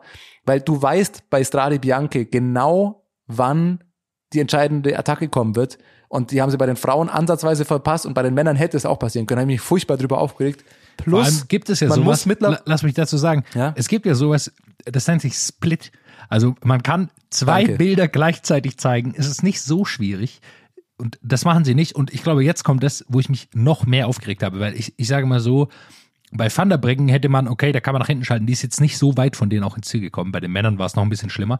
Aber das Schlimmste ist, die Zielankunft scheint für den Veranstalter eine Überraschung zu sein. Die fahren da jetzt seit, seit 15 Jahren den gleichen Berg hoch, aber es scheint immer noch eine Überraschung zu sein, dass der Helikopter die Fahrer da nicht mehr so gut einfangen kann gegen Ende. Also man sieht jedes Mal diese bescheuerten Dächer, man sieht den, die Fahrer nicht mehr und die Fahrerinnen genauso wenig, aber es gibt auch keine Kameras am Boden, die das einfangen können. Es ist mir unerklärlich. Also, äh, als würden die nicht wissen, wo die ankommen. Das ist äh, eine Es Überraschung. gibt sie schon, weil sie es Ja, aber die- zu spät. Top-View wird ja immer von dem Motor. Ja, aber dann dann äh, brauchst du halt einfach dieses Motorrad, das entweder bei der Spitzengruppe oder beim Spitzenfahrer hinterherfährt, weil das hast du ja auch noch mal gesehen. Auch als, auf, als sie auf den Heli schalten bei der Attacke von Van der Poel, ist direkt dahinter ein Motorrad. Das dann bleibt doch die ganze Zeit nur darauf oder am Ende. Du sagst es richtig. Sie wissen ja, hey, oben, wenn die oben an den Berg angekommen sind, siehst du nur noch die Dächer von oben. Das ist einfach mitten durch die Stadt und durch die Gassen. Dann schalt nicht mehr auf den Heli. Das muss man, das müssen die einfach wissen. Und das ist ihnen in beiden Rennen passiert mal wieder. Und da muss ich auch sagen, das, das geht mir nicht in den Kopf rein, weil wie gesagt, es ist nicht einfach so ein Rennen zu übertragen, das geht mir auch vollkommen rein und da passieren Fehler, absolut. Aber das, also das, das verstehe ich nicht, wie das immer wieder passiert. So ist es. Gehen wir weiter zu einer äh, Gehen wir weiter ganz Schweiz. kurz an der Stelle, weil wir uns auch erst eine Stunde lang hier rumgequatscht haben. Kleiner Gag dazu noch, dass wir vorher noch nach einem Termin gesucht haben, wann wir aufnehmen. Und wer von euch beiden hat gesagt, ach ja, so viel zu besprechen gibt's ja nicht. Hab's Ja, das war aber ja Ironie. gesagt. Das war Das habe ich Ironie. mit Spaß gesagt. Okay. Also manchmal fragt man sich wirklich, ob Thomas da ein Ich dachte, ihr, Ironieproblem dachte, hat. ja, wir, wir, haben ja, wir haben ja nicht viel zu, zu besprechen. Quatschen einfach nur so eine Stunde rum. Du weißt, dass ich zu Radsport immer viel zu besprechen habe, Thomas. Wir, von mir aus könnten wir jetzt auch gerne noch mal ein weiteres Stündchen sagen, hier wir haben dich ja sprechen. auch schon gebremst. Nee, wir kommen natürlich zu einer äh, Fahrerin, die erst seit kurzem im Frauenfeld dabei ist, aber ähm, da schon für ordentlich Furore gesorgt hat. Äh, Marlen Reusser aus der Schweiz. Wir schauen ein bisschen voraus auf die Saison der Frauen. Klar, das eine Rennen war jetzt schon mit Strade Bianche und ähm, da als kleiner Disclaimer vor dem Interview. Über das haben wir mit ihr noch nicht sprechen können, denn das Interview haben wir schon vor diesem Samstag aufgezeichnet, bevor das äh, Rennen war. Also für alle, die sich wundern, warum wir da nicht mit ihr drüber sprechen, ähm, das war eben noch vorab. Wir haben sie erwischt im Hotel schon in Siena. Weil wir letztens in der Schweiz waren und es so schön war, was Michi Scher von diesen malerischen Alpenländern und den Seen erzählt hat, dachten wir uns, bleiben wir gleich da, es ist schön, es ist gar nicht so weit weg, wir fahren quasi einmal durchs Emmental bis nach Hindelbank in die Schweiz, äh, Kanton Bern und begrüßen heute zu Gast Marlene Reusser. Hallo zusammen. Jetzt dachte ich schon, wir begrüßen dich in der Schweiz, aber ist gar nicht so. Du bist schon in Siena, ähm, Strade Bianche steht vor der Tür, also kurz vorweg, wir zeichnen das Ganze noch vor dem Rennen auf. Ähm, und du bist im Hotel und wartest aufs Essen. Ist das richtig? Genau so, genau. Was isst man zwei Tage vor einem Rennen? Ist da schon straffer äh, Speiseplan oder ist es erst am Abend vorher? Ja, da lasse ich mich, da lasse ich mich auch von meinem Team überraschen. ich werde sehen, was ich kriege. Spannend. Ähm, du, um dich mal kurz vorzustellen, ähm, wir freuen uns, dass wir direkt wieder einen Schweizer Gast äh, hatten. Das war letzte, letztes Mal unser erster internationaler Gast. Äh, und jetzt bleiben wir gleich im Land. Du bist amtierende Vize-Weltmeisterin in ähm, Zeitfahren letztes Jahr, ähm, bei der WM Zweite geworden hinter Anna van der Breggen. Ähm, bist noch gar nicht so lange Profi, fährst für ein äh, italienisches Team und äh, jetzt steht eben Strade Bianche an. Wir wollen mit dir so ein bisschen äh, vorausschauen auf die, auf die Frauensaison 2021 und ein bisschen mit dir quatschen. Erstmal, wie geht's dir? Wie, wie da war dein persönlicher Saisonstart? Dein erstes Rennen war letzte Woche oder ja, letzte Woche war es auch Omlop mit Platz genau. 14. Wie, wie persönlich findest du oder wie bist du zufrieden mit deinem Start in die Radsportsaison 2021? Ja, genau. Ich habe Omlop gemacht, und dann auch schon Les Sammels. Also ich habe jetzt schon zwei Rennen in den Beinen. Ähm, ja, und ich bin total begeistert von meiner Form persönlich. ähm, wie du es richtig gesagt hast, ich bin noch nicht lange Profi und ich mache auch noch nicht lange Radsport. Deshalb ist für mich so taktisch, technisch einfach noch sehr herausfordernd. Aber ich bin überzeugt, ich habe ein gutes Ego. Wenn ich das auch raus habe, dann klappt's sehr gut mit den Rängen dann. Ist das vielleicht ein Grund, warum du äh, deine größten Erfolge mit auch im Zeitfahren hattest, weil es da noch nicht vielleicht ganz so ein Positionskampf oder so noch nicht, äh, nicht so wichtig ist, sondern es äh, mehr um die Leistung geht, weil da Platz zwei bei der WM wahrscheinlich für dich auch der, der größte Erfolg deiner Karriere, oder? Genau, absolut ist, ist sicher dieser Grund und dann aber auch einfach meine Physis, Physis. Ich bin vom Typ her auch gemacht fürs Zeitfahren mit Sicherheit. Also es sind wahrscheinlich die beiden Dinge. Ja. Du hast 2017, ähm, wir haben es gerade schon angesprochen, erst die äh, Lizenz gelöst als äh, Radsportprofi ähm, und bist jetzt zum ersten Mal auch in einem World Tour Team. Was hat sich seitdem, seitdem geändert in diesen, in diesen vier Jahren und vielleicht auch jetzt nochmal dieser Schritt in die World Tour rein, zu einem World Tour Team? Also ich habe 2017 ähm, nicht als Profi eine Lizenz gelöst, sondern einfach eine Lizenz gelöst erstmal. Also ich habe 2017 erstmal zu, äh, zu trainieren mit einem Trainer angefangen, überhaupt meine ersten Rennen gefahren. Das war und dann also ich habe vorher viel Sport gemacht, aber 2017 habe ich erst angefangen mit richtig mit Radsport und dann 2019 wurde ich Profi, bin beim ähm, UCI eigenen ähm, Team, Centre Mondial du Cyclisme, CMC, das kennt ihr vielleicht, ähm, dieses, auf, dieses ähm, Development Team aufgenommen worden und habe dort eine Saison fahren können. Und dann letztes Jahr war ich bei ähm, Bigla Katusha, später K das war ein Team, das eigentlich vom Level her auf World Tour gefahren ist, aber kein World Tour Team war. Es gab ja noch, das ist ja im Aufbau die World Tour der Frauen. Ähm, dementsprechend ist der Sprung jetzt vom letzten zu diesem Jahr teammäßig nicht so groß. Es ist einfach ein anderer Titel, der das, den das Team trägt. Aber natürlich die Saison ist eine ganz andere, weil letztes Jahr habe ich dann kaum World Tour Rennen fahren können, weil wir ja nicht viele hatten. Und die meisten, die jetzt anstehen, habe ich dementsprechend noch gar nie gefahren. Also ich bin sehr gespannt, wie es kommt. Jetzt hast du schon angesprochen, du hast, äh, bist noch nicht so lange Radprofi, aber hast natürlich schon immer viel Sport gemacht. Wenn man sich über dich im Internet informiert, liest man, ja, du hast äh, Triathlons äh, früher mal gemacht, dann irgendwie auch so, so Radmarathons auch mal durch die Schweiz, also so ein bisschen mehr, so wie wir das vielleicht auch kennen. Ähm, ganz interessant bei dir ist aber vor allem, ähm, du hast Medizin studiert, du hast auch Geige gespielt, du warst äh, im Förderprogramm der Hochschule der Künste in Bern, ähm, hast auch erstmal Assistenzärztin in der Chirurgie gearbeitet und jetzt zum Radsport. Ähm, wie passt das alles noch zusammen? Also äh, wie, was war der für dich der entscheidende Grund, dann doch auf die sportliche Karte zu setzen? Ähm, oder war es dir einfach das bist du so vielseitig, spielst du jetzt zum Beispiel noch Geige oder so? Das würde mich einfach interessieren. Also ist bei dir jetzt Vollgas Radsport oder bist du einfach so vielseitig, dass du sagst, du hast so viele Interessen und so viele Hobbys, das muss alles gehen?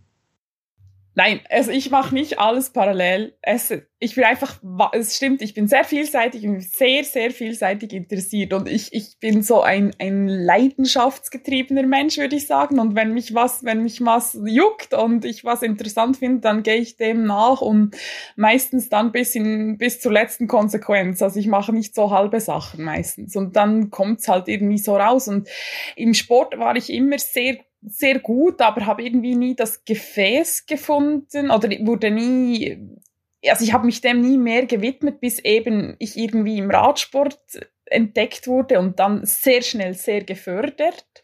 Und dann hat einfach das eine zum anderen geführt, weil wenn du so gut fährst, dann kommen alle mit so viel Ideen auf dich zu, da, da Nein zu sagen. Also ich habe wie gar, ich sage immer, ich habe bis jetzt noch nie die Bremse gezogen, weil eigentlich hätte ich einfach mal aktiv sagen müssen, so nein, ich will das eigentlich gar nicht. Aber weil es ja trotzdem so läuft und so Spaß macht und so, ja, ich finde es toll, dann, ja, warum sollte ich das? Also es hat einfach das eine zum anderen geführt. Und äh, ja, natürlich mache ich viel weniger andere Dinge parallel vielleicht als früher, aber hm, doch versuche ich nicht nur mich auf den Radsport alleine zu fokussieren. Gebe ich mir schon Mühe. Ich habe in einem Artikel gelesen, das fand ich ganz witzig, die Geschichte, ähm, Du hast am Anfang bei deinen ersten Rennen die Fahrerinnen angefeuert, an denen du vorbeigefahren bist. stimmt das? Das stimmt. Ja, wenn du, wenn du von diesen Hobbyanlässen kommst, dann das ist eine Gemeinschaft. Also du, ich ich bin ein sehr freundlicher Mensch und ich, ich habe das nicht gekannt, dass man dann, finde ich sowieso, muss ich sagen, finde ich speziell im Straßenradsport, dass man da so, man ist so hart zueinander. Ich habe immer das Gefühl, es gibt nicht so diese Gemeinschaft. Also viele Teams oder dann nickt man sich maximal zu oder sagt Hallo, aber es gibt nicht so diese Freundschaftlichkeit irgendwie. Das ist für mich irgendwie schwierig in diesem Sport. Oh, das stelle ich mir aber auch schwierig vor. Also deine, deine Intention dahinter ist ja total ehrenwert, aber ich stelle mir gerade vor, jemand kämpft so richtig am Berg, wird überholt und dann ja, so, nein. komm, das schaffst ja. du, auf geht's. genau, nein, Nein, ist gut, da habe ich das abgelegt. Natürlich, meine ich, ist, würde ich nicht mehr machen. Das war einfach, weil ich die, weil ich die Rules nicht gekannt habe. Ich wusste nicht, macht man das oder nicht? Und dann habe ich gedacht, besser sagst du was, als du sagst nichts, oder? Aber ähm, trotzdem, ich denke irgendwie im Straßenradsport ist schon, Frauen ist schon nicht so gemütlich manchmal. Ich fühle mich nicht unbedingt super ich habe zum Beispiel das Gefühl, meine Kolleginnen aus dem Mountainbike haben, erleben das ganz anders, oder? Die haben viel mehr diese, diese Gemeinschaftlichkeit, so wie ich das höre. Oder Downhill oder so. Gibt es mehr die Community irgendwie. Vielleicht komme ich noch nicht raus, aber das ist mein Eindruck bis jetzt. Jetzt hast du beschrieben, was du, äh, dass du das lernen musstest in der, ähm, in, in der World Tour. Was ist denn noch so was, was du, was du da lernen musstest, als du da reingekommen bist? Weil du ja doch eine sehr, sehr große Quereinsteigerin bist. Du kommst jetzt nicht aus so einer Jugendnationalmannschaft raus, wo man ja auch schon lernt, so im großen Feld zu fahren und da einiges mitzunehmen. Was sind noch so Sachen, die du da lernen musstest oder die du gelernt hast?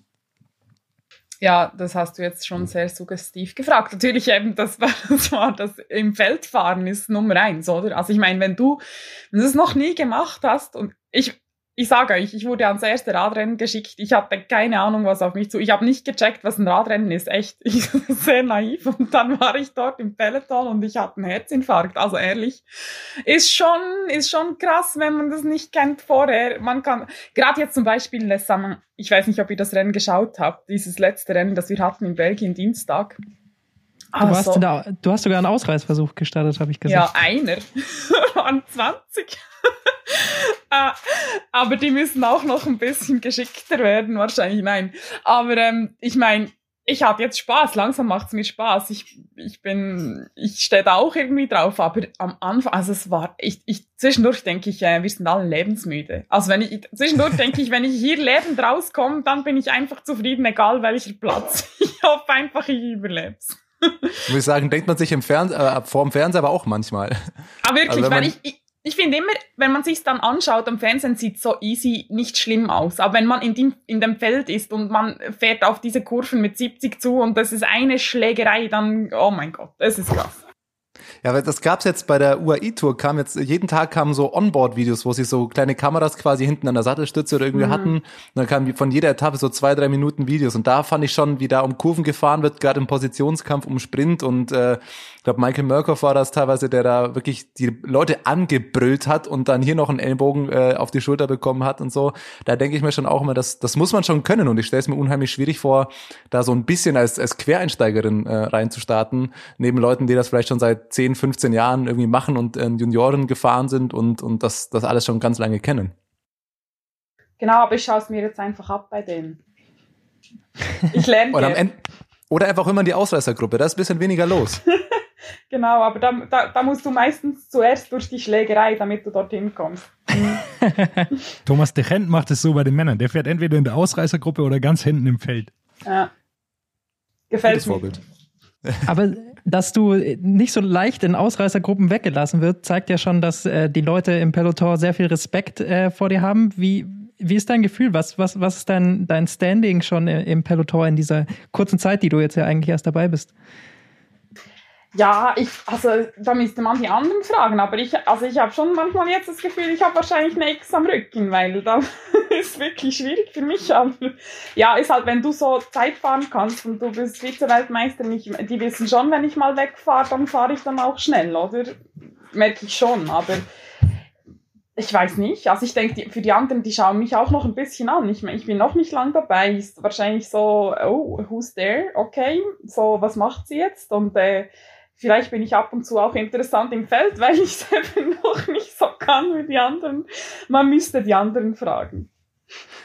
Mich wird's jetzt, ich habe jetzt zwei Fragen zu, wir sprechen schon ein bisschen über den Umgang im Peloton, vor allem was jetzt Kämpfe und Schlägereien angeht, aber oft ist es ein bisschen auch äh, verbale Duelle und äh, zwei Fragen dazu. Eine, äh, der Bergi hat ein nettes Zitat über dich herausgefunden. Ich habe es jetzt nicht ganz im Kopf, deswegen bitte ich das, äh, dich Bergi nochmal zu wiederholen, Oh, hab weil da muss man auch zu fragen. Dein Bruder hat es in, in einem Artikel wohl ge gesagt. Der hat von deiner großen Klappe gesprochen, im Dorf zumindest. äh, jetzt würde mich natürlich interessieren, weil wir auch letzte Woche Michi Scher, wie gesagt, zu Gast haben. Der hat von ein paar Stories aus dem Peloton erzählt, wie man sich da gegenseitig auch mal auf die Schippe nimmt.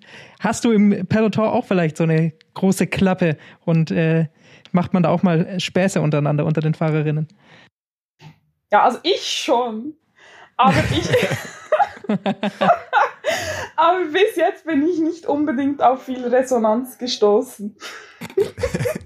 Dann müssen wir die anderen mal fragen.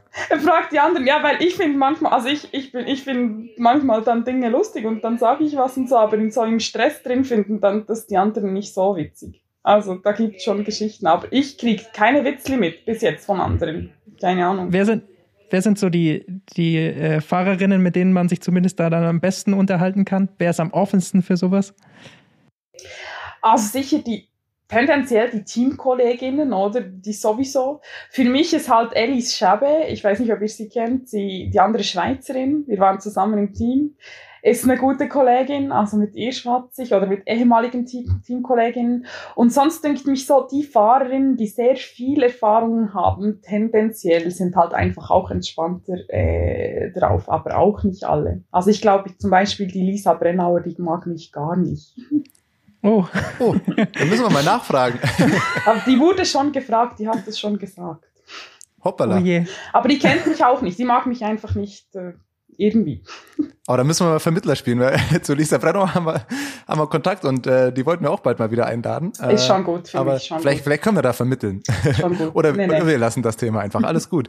Was, was mich auch interessieren würde, ähm, das ist so ein bisschen, du bist nicht die einzige Fahrerin im Peloton, die auch ein Medizinstudium äh, hinter sich hat oder auch schon äh, da in der, in der Chirurgie oder im, im medizinischen Bereich gearbeitet hat. Tanne Erath jetzt aus deutscher Sicht ähm, hat da auch einen Background und irgendwie ich glaube, sie hat das in, in einem Podcast mit Rick Zabel auch schon mal besprochen. Irgendwie hat man das Gefühl von außen äh, gesehen, dass im Frauenpeloton einfach viel mehr Hintergrund ist. Die Leute haben alle ein Studium oder eine vernünftige Ausbildung, die haben alle schon was Wirkliches gemacht und nicht nur rein diese sportlichen Themen. Ich glaube, Rick Zabel hat das mal so formuliert.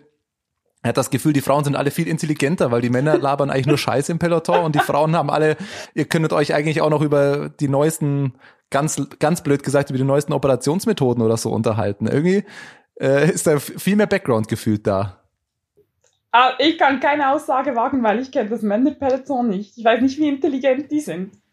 Aber ich kenne ich kenn die Jungs aus der Schweiz, die finde ich gar nicht dumm. Hä? Also so der Stefan Küng etc., der, mit dem kann ich mich prima unterhalten, ist gar nicht dumm. Der hat vorher nichts studiert. Der ist einfach naturgeboren intelligent, würde ich sagen. so funktioniert es natürlich auch. Wir wollen ein bisschen äh, vorausschauen, natürlich auf äh, die Saison, die ja jetzt schon begonnen hat und mittendrin ist. Ähm, für dich in zwei Tagen steht äh, Strade Bianche an.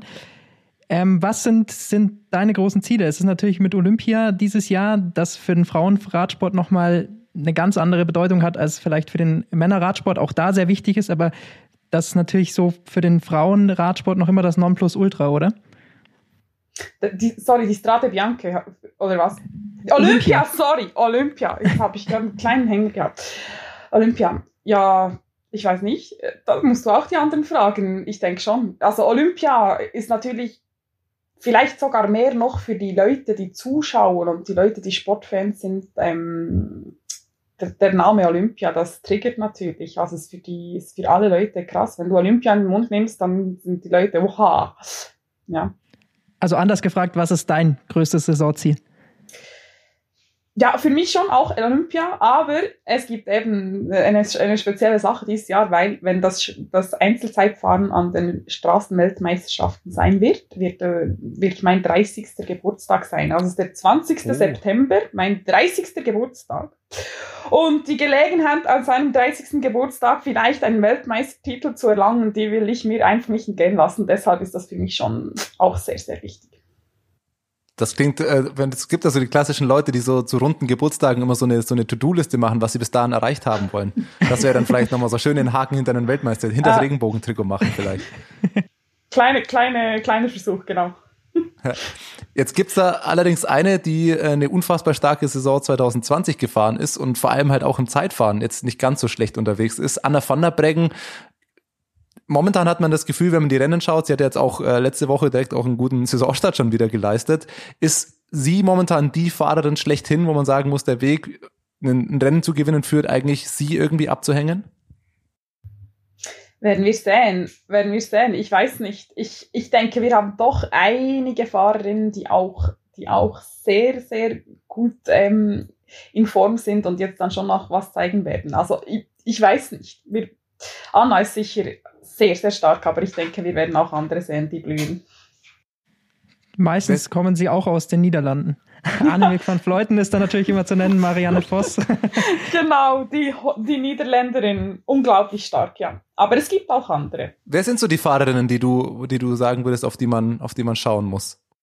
Wisst ihr, ich finde echt schade, ist Chloe Deigert gestürzt an der, an der Weltmeisterschaft letztes Jahr, weil ich denke, das wäre hochinteressant gewesen. Also ich hoffe, sie kommt, sie fährt ja für Canyon eigentlich. Ich weiß nicht, wann sie starten wird in die Rennsaison und wie sie geht mit ihrem Bein, aber ich denke, das ist zum Beispiel eine, eine Nummer, die wir, die interessant sein wird, oder so. Oder auch, ich meine, zum Beispiel Kasia Nievedoma, sie ist, wenn man hört, was sie anmeldet jetzt für Strade Bianca, sie war so oft auf dem Podium, ich denke, das gibt einfach auch Auftrieb. So, so, solche Dinge werden auch spannend sein, werden sehen. Ja, Chloe Deigert, das war ein, war ein heftiger Sturz äh, letztes Jahr. Sie hat jetzt wohl noch ein halbes Jahr äh, so ein bisschen Pause. Olympia ist das erste große Ziel, hat ah, okay. aus dem Team bisher geheißen, aber die hat einfach in den letzten Jahren gezeigt, dass sie da in diese Niederländerin-Spitze so ein bisschen reinstoßen kann, glaube ich. Genau. Ansonsten habe ich äh, ja in den letzten Jahren auch noch so ein paar Fahrerinnen gesehen, die kamen. Eine junge Fahrerin, die ich finde äh, sehr stark, vor allem bei Eintagesrennen immer wieder auftrumpft, ist, ist Lotte Kopecki. Ähm, wie, wie hast du sie miterlebt? Jetzt ja. hat sie ähm, am vergangenen Dienstag hat sie, hat sie gewonnen, war auch wieder bei Omloop, war sie, war sie vierte. Also sie ähm, scheint da auch zu kommen und, und könnte da die nächste große Weltstar werden. Genau, ich, also ich, ich denke auch Lotte Kopecki, sehr, sehr äh, interessante Fahrerin, sehr ähm, auch breit, ein breites Profil, sie kann viele Dinge. Und dann haben wir auch andere, äh, wenn ich so an meine ehemalige Teamkollegin Emma Norsgaard denke zum Beispiel, die fährt auch so stark im Moment, die ist so endschnell auch, ein bisschen ähnlich wie Lotte Kopecki, oder? Ähm, oder auch Junge wie äh, Michaela Harvey, ich weiß nicht, ob, ob ähm, sie war im Giro, sie ist U23, eine U23-Fahrerin, sie ist im Giro so stark gefahren. Sie, ich kenne sie, weil sie mit mir im Team war, die wird auch so stark fahren können, wenn das so weitergeht. Ähm, ja, oder eine Lizzie Banks oder eine Lea Thomas. Ich, ich, denke, es sind jetzt gerade viele Teamkolleginnen von mir, heißt noch lustig, aber es sind wirklich starke Fahrerinnen. ich bin gespannt. Also glaubst du, dass auch der Radsport in den letzten Jahren nochmal da breiter geworden ist? Wie, wie, siehst du die Entwicklung hin zum der World Tour, die ja jetzt, wie du schon angesprochen hast, so langsam aufgebaut wird? Ähm, Teams wie äh, Movistar haben jetzt auch eine Frauenmannschaft. Ähm, Jumbo ist jetzt dazugekommen, hat mit Marianne Voss natürlich da gleich auch einen großen Namen verpflichtet. Also wie hast du, klar, du bist jetzt noch nicht so lange dabei, aber in den letzten zwei, drei Jahren nochmal so einen Sprung erlebt des Frauenradsports? Ich, ich, ähm, ich bin noch nicht lang dabei und ich erlebe den Sprung nicht so stark, weil ich gerade neu dabei bin. Aber was für mich mega interessant zu sehen ist, wie die Rennen jetzt gefahren werden. Und dann schaue ich mir jeweils die Ausgaben an vor ein paar Jahren oder die, die schon länger zurückliegen, äh, um mich ein bisschen zu informieren über die Rennen, die ich fahren werde. Und dann denke ich, auch krass, ist schon, ist schon ähm, was gegangen in der Zeit. Und wir sind schon auf einem, ich denke jetzt 2021 nochmals auf einem höheren Level. Und das macht so Spaß. Ich hoffe, das geht weiter. Ich hoffe, es kommen viele starke Fahrerinnen und wir können das Ganze noch mehr aufbauen. Es ist nur lustiger. Im Radsport spricht man natürlich auch immer um, äh, über das Team. Das stärkste Team, zumindest äh, laut den Punkten, war im vergangenen Jahr äh, Trek. Die haben natürlich zwei absolute äh, Weltklasse-Fahrerinnen auch dabei, äh, Elisa Longo-Borghini und Lizzie Deingen. Ist, schaut man zu, zu Trek auch ein bisschen auf als Team? Äh, versucht man sich da was abzuschauen? Wie ist so das Standing von, von, von Trek im Frauenfeld? Ja, sicher.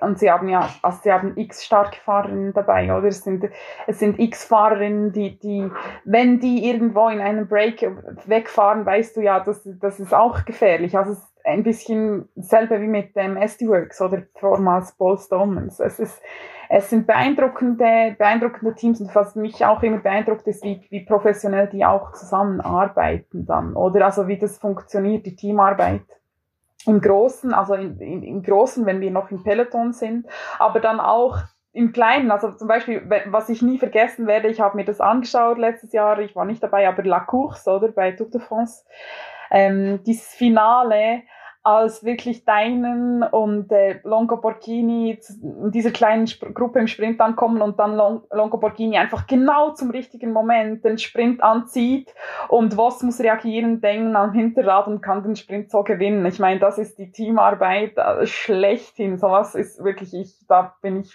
vor dem Fernseher gesessen und habe es nicht fassen können. Sowas ist schon beeindruckend, ist schon ganz krass. Also ja. Für mich war ja La Course letztes Jahr auch das Rennen des Jahres. Also ich muss auch, ich fand das auch, das hat mich so gecatcht und im Anschluss war ja die Tour de France Etappe eigentlich fast schon, fast schon ein bisschen langweilig, weil das Rennen war wirklich so die letzte Stunde ungefähr gefühlt nur noch nicht einmal mehr geblinzelt. Ja.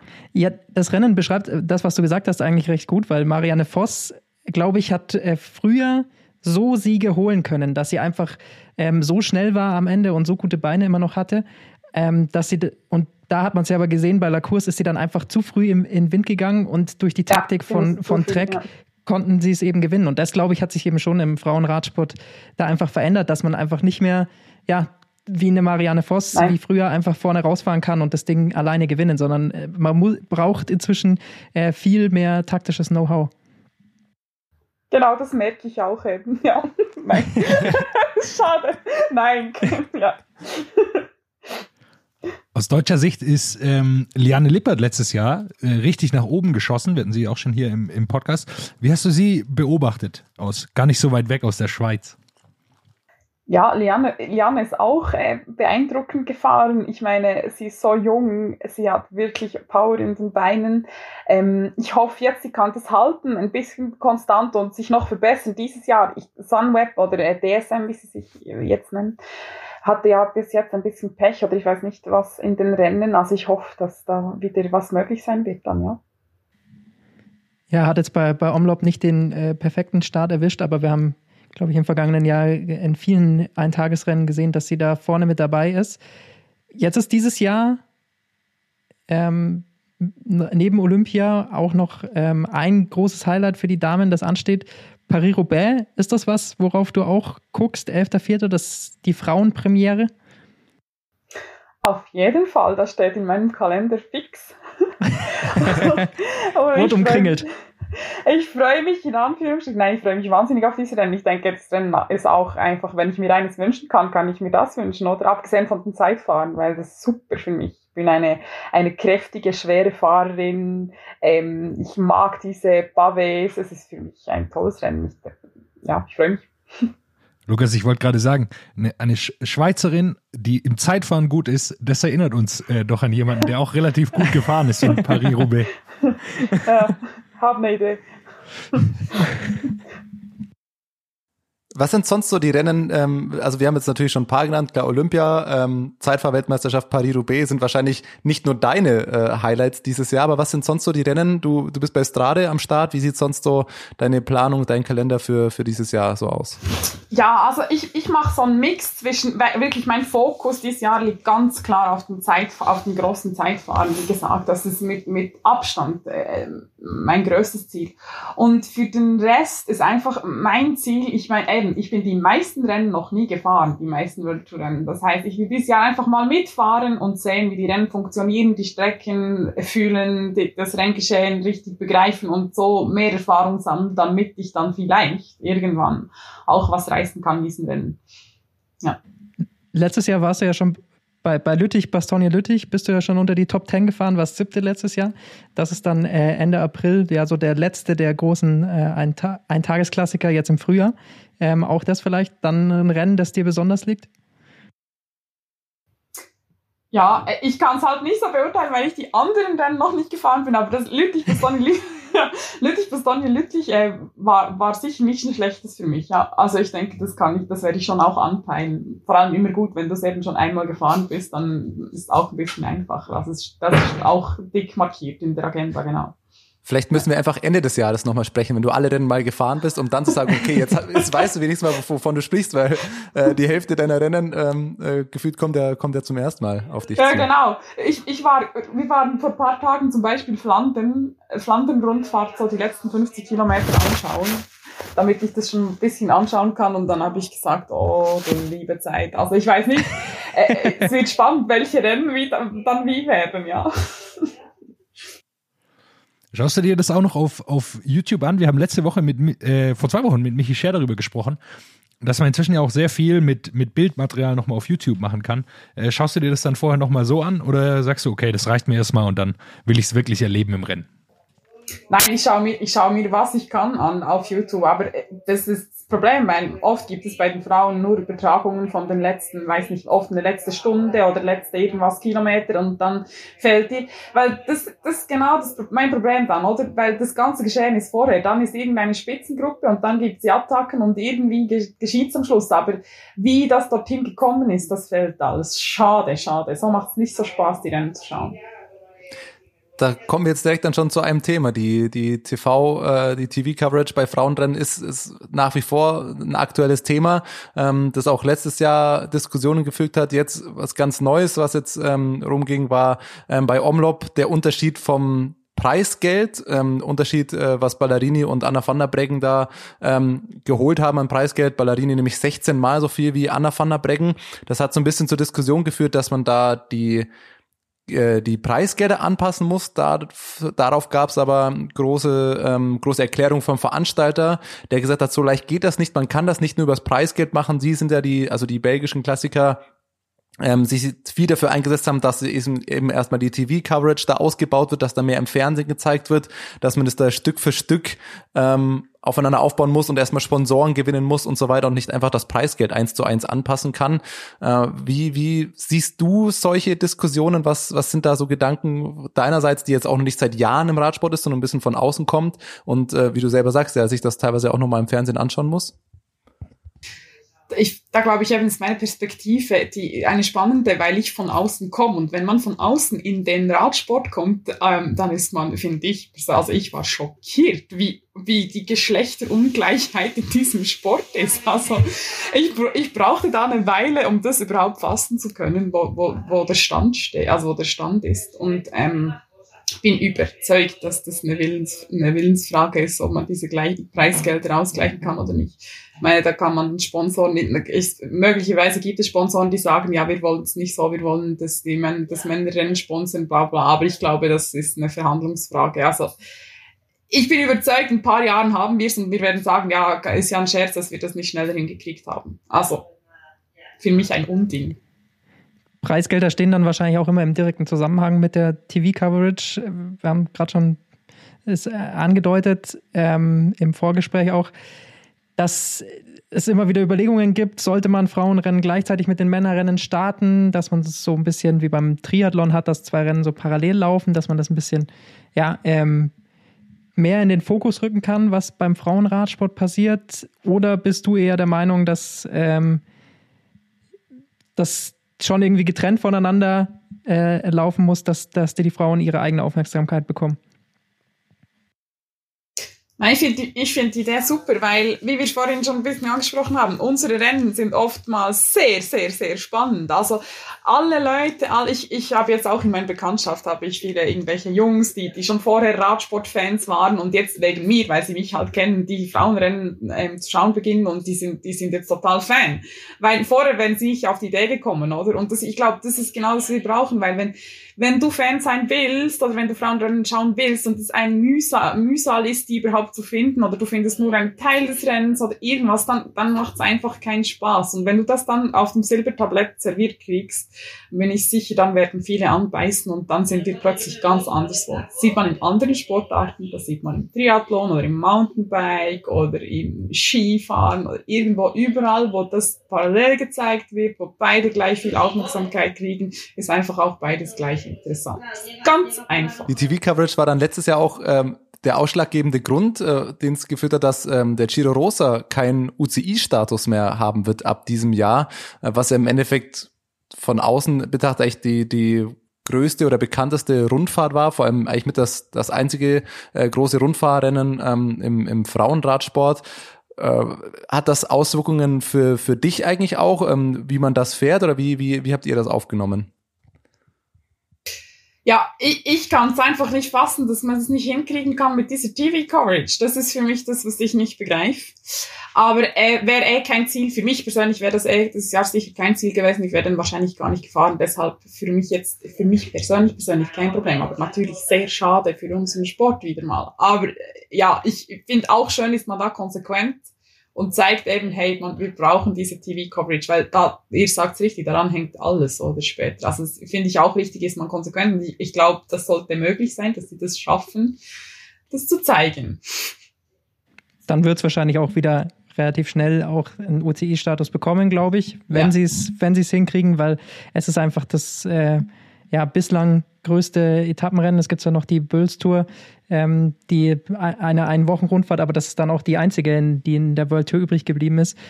Und ähm, ich glaube, der Frauenradsport braucht auch einfach Rundfahrten. Das wird ja nicht umsonst auch über eine Frauentour de France diskutiert aktuell. Vielleicht gibt es sogar bald eine Tour de Suisse für Frauen. Stellt es euch vor. Ich bin Hast am, du dann genauere Insider-Infos? Ich äh, sagen. Nein, es ist, ist, ist einfach eine Idee, die in der Schweiz ähm, aufgekommen ist, aber wie und wann gibt es noch gar nichts dazu. Aber die Idee e-, existiert und ich, ich weible natürlich dafür, fände ich toll, ja. Das größte Problem ist für uns hier, dass wir können auch die Männer-Tour de Suisse nicht schauen. Oder nur mit sehr, sehr großem Aufwand. Die wird in Deutschland nämlich auch nicht übertragen. Nein, wirklich. Also bitte lieber ähm, äh, dann dafür sorgen, dass wir die auch sehen können. Also ich werde mir Mühe geben. Ich werde dafür sorgen, ist gut. Vor allem bei den Pässen und bei den Bergen, die, die man da schauen könnte, das muss ja ins Fernsehen. Also ob Frauen oder Männer denn, das muss man ja sehen. Ich habe heute, äh, bisschen out of context jetzt, heute ähm, was gelesen äh, von Rundfahrten in diesem Jahr, ähm, die Berge über 2000 Meter drin haben. Da kam der Giro, die Tour und die Vuelta und die Tour de Suisse hat am meisten davon. Nämlich fünf an der Zahl. Da habe ich mir gedacht, die Organisatoren haben einfach gesagt, so, was haben wir für Berge und alle rein. Alle, ja. Einfach alle mitnehmen.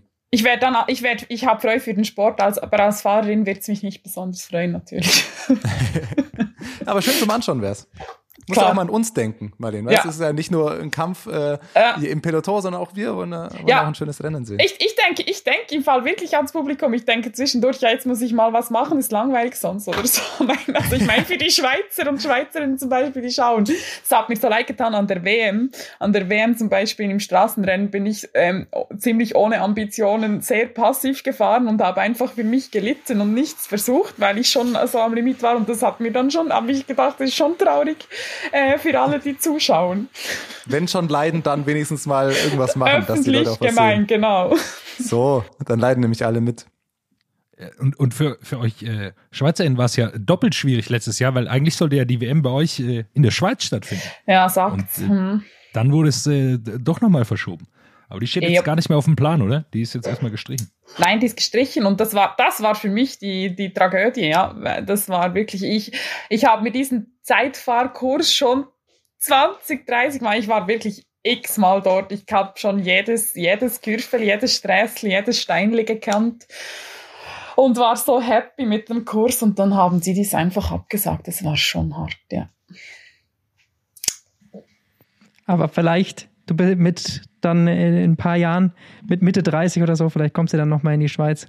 Dann kannst du es nochmal allen, allen zeigen. Ja, wir dann haben sie gebucht. Äh, 224 in Zürich. Ah, okay. Ja. Na Bis dahin hast du dann auch schon mal drei, vier Jahre World Tour Erfahrung, dann kennst du auch jedes Rennen, dann Genau. äh, bin mal gespannt, was dann noch Kannst- geht. Wenn wir, wenn wir jetzt am Anfang Genau. deiner Profikarriere schon, schon über solche äh, Ambitionen sprechen, dann bin ich mal sehr gespannt, was in drei Jahren alles geht. Ist gut, 2024 wird entspannt. Wieder Olympia und dann äh, WM in der Schweiz. Tolles Jahr, oder? Ja, Absolut. Dann nicht nur im Zeitfahren, sondern bis dahin dann auch im, im Straßenrennen ganz vorne. Ja, ich, ich, ich behaupt, ich würde nichts äh, vornotieren, aber ich probier's, ja. Wir müssen eine kleine Thematik noch ansprechen, die mich auch interessiert würde, für jemand, der so ein bisschen als Quereinsteigerin zum, zum Radsport gekommen ist. Ähm, wir haben uns auch ein Interview von, von dir angeschaut. Das ist jetzt komplett aus dem Kontext gerissen. Äh, und den Kontext muss man wahrscheinlich auch ein bisschen erklären, aber du hast dich darüber auch ausgetauscht, dass ähm, Frauen oft ein bisschen vielleicht so eine, so eine Scham haben, auf dem Rad zu leiden und auch mal verschwitzt und komplett fertig irgendwo anzukommen und du quasi Frauen ermutigen wolltest, auch mal auf dem Rad muss man nicht immer, äh, geht es nicht darum, gut auszusehen. Dann müssen wir, wir haben eine Rubrik, ähm, die Style-Polizei, müssen wir natürlich vehement widersprechen, weil es geht in sehr vielen Dingen darum, äh, auf dem Rad gut auszusehen, ob das jetzt Mann oder Frau ist.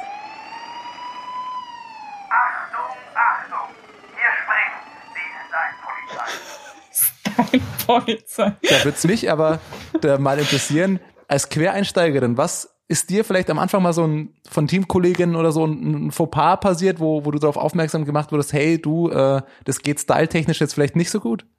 Uh ja, das habe ich hundertmal erlebt. Also bis Oh. ich sowieso, ich bin ja wirklich nicht vom Radsport, ich, bis ich gecheckt habe, was hier, was hier geht und was hier nicht geht, styletechnisch, brauchte ich ein, ein bisschen Aug, Augen, Augenschulen. Ähm, ja, ich habe zum Beispiel vom Spital, früher habe ich halt im Spital gearbeitet. Einmal bin ich mit der Spitalhose, weil ich die Radhose vergessen habe, in der Spitalhose ins Training gekommen. Das war zum Beispiel nicht gut. Aber auch haben wir so von Patienten, die die nicht wollten, irgendwie so Stützstrümpfe, so weiße Spitalstützstrümpfe. Ich weiß, ihr könnt euch die bestimmt vorstellen. Ja, ich kenne ich. Habe hab ich mir auch mal gegönnt, die so zu Ja. tragen. Nicht, und auch nicht akzeptiert. Ja, und auch Trikot farbtechnisch. Ich habe mir eh, also ich hatte einfach mein Ratsvereinstrikot oder das, was mir dann irgendwann schon recht schnell gesponsert wurde. Und das war dann auch nie alles gut zusammengepasst. Ich habe immer witzig ausgesehen, ja. Witzig, ich stelle mir gerade, stell mir gerade äh, so eine Fahrerin im, im OP-Kittel vor, der noch hinten so im Wind weht, aerodynamisch eine komplette Vollkatastrophe, wo dann von der OP nicht nur die Blutspritzer drauf sind, sondern auch noch so ein bisschen Kettenöl Äh, unten am Bein, so die schönen, die Kettenölstreifen dann. Okay, ganz so schlimm war es dann doch nicht. Nein, aber das andere Thema finde ich spannend, weil ich selber zum Beispiel, ich, ich weiß auch, ich habe am Anfang echt Mühe gehabt, ich, als ich in diesen Hobbyrennen war, ich habe dann nicht ganz Vollgas gegeben, weil ich, weil ich einfach noch mein Gesicht normal aussehen lassen wollte. Und wenn ich wusste, wenn ich jetzt richtig reinbeiß, dann sehe ich einfach nur noch scheiße aus. Aber das ist gut. Die Pain, also äh, weiß nicht, ob du auf Twitter unterwegs bist, aber da gibt es sehr schöne Collagen von bestimmten Fahrern, die extra so Pain-Face-Collagen quasi gibt. Da gibt es ein paar Fahrer, Hugh Carthy ist da, glaube ich, letztes Jahr aufgefallen bei der Vuelta oder ich glaube, äh, ein paar, was Miguel Angel Lopez oder so, ein paar Fahrer gibt's, die wirklich hervorragend beschissene Gesichtsausdrücke äh, präsentieren. Das ist aber das, Bauch, was man ja. sehen will. Das will man ja aber sehen. Also Ja, da gut. weiter Ermutigung. Wer mehr leidet, das ist eigentlich das Beste. Eben, aber ich glaube eben, dass bei, bei Frauen, die nicht aus dem Radsport kommen, vielleicht, ich, vielleicht generalisiere ich falsch, aber muss, die müssen das zuerst lernen, dass man das eben auch kann, so scheiße auszusehen fürs Leiden, Absolut. um was zu erreichen. Das ist eben nicht so das, was man gänglich, weiblich, schön, hübsch äh, hat sonst im Leben, oder? Das ist was Neues. War neu für mich. braucht- Aber ich finde es beim auch Radsport toll. nicht. Leiden ist gut. Das ist doch ein schönes Aha. Ich, ich gebe euch noch ein schönes Beispiel von Ellis, meine Teamkollegin aus der Schweiz, äh, meine ehemalige. Die hat so, ein, die hat so eine Variante, wenn es ganz, ganz hart auf hart kommt, dann klappt sie sich so die Oberlippe um, damit sie sich durch die Zahnlücken noch mehr Luft reinziehen kann. Und das sieht wirklich unglaublich witzig aus. Ihr, ihr müsst euch mal, vielleicht seht ihr es am Samstag in. Strade, ja? ja? Schaut Da sie mal ich genau aber an. drauf ja. achten. Special Technik. ja, wenn es funktioniert, warum nicht? Aber das ist doch ein schönes äh, Schlusswort. Man, auch mal, man darf auch scheiße aussehen auf dem Rad. Das finde ich ist äh, doch ein schönes äh. Schlusswort. Dann äh, wollen wir dich gar nicht länger vom äh, Abendessen abhalten. Der Du Koch klopft schon natürlich an der stärken. Tür. Stärken für äh, Strade Bianca. Wir wünschen dir natürlich äh, viel Erfolg für die ganzen Rennen, die da anstehen für dieses Jahr und natürlich für die großen Ziele für Olympia und für die Weltmeisterschaft dann im Ja, Zeitfahren. Dankeschön. Dankeschön. Merci fürs Gespräch. Guten Appetit. Macht's gut. Danke. Ciao. What's up? Der Radsport-Podcast. WhatsApp ist eine M945 Produktion. Ein Angebot der Media School Bayern.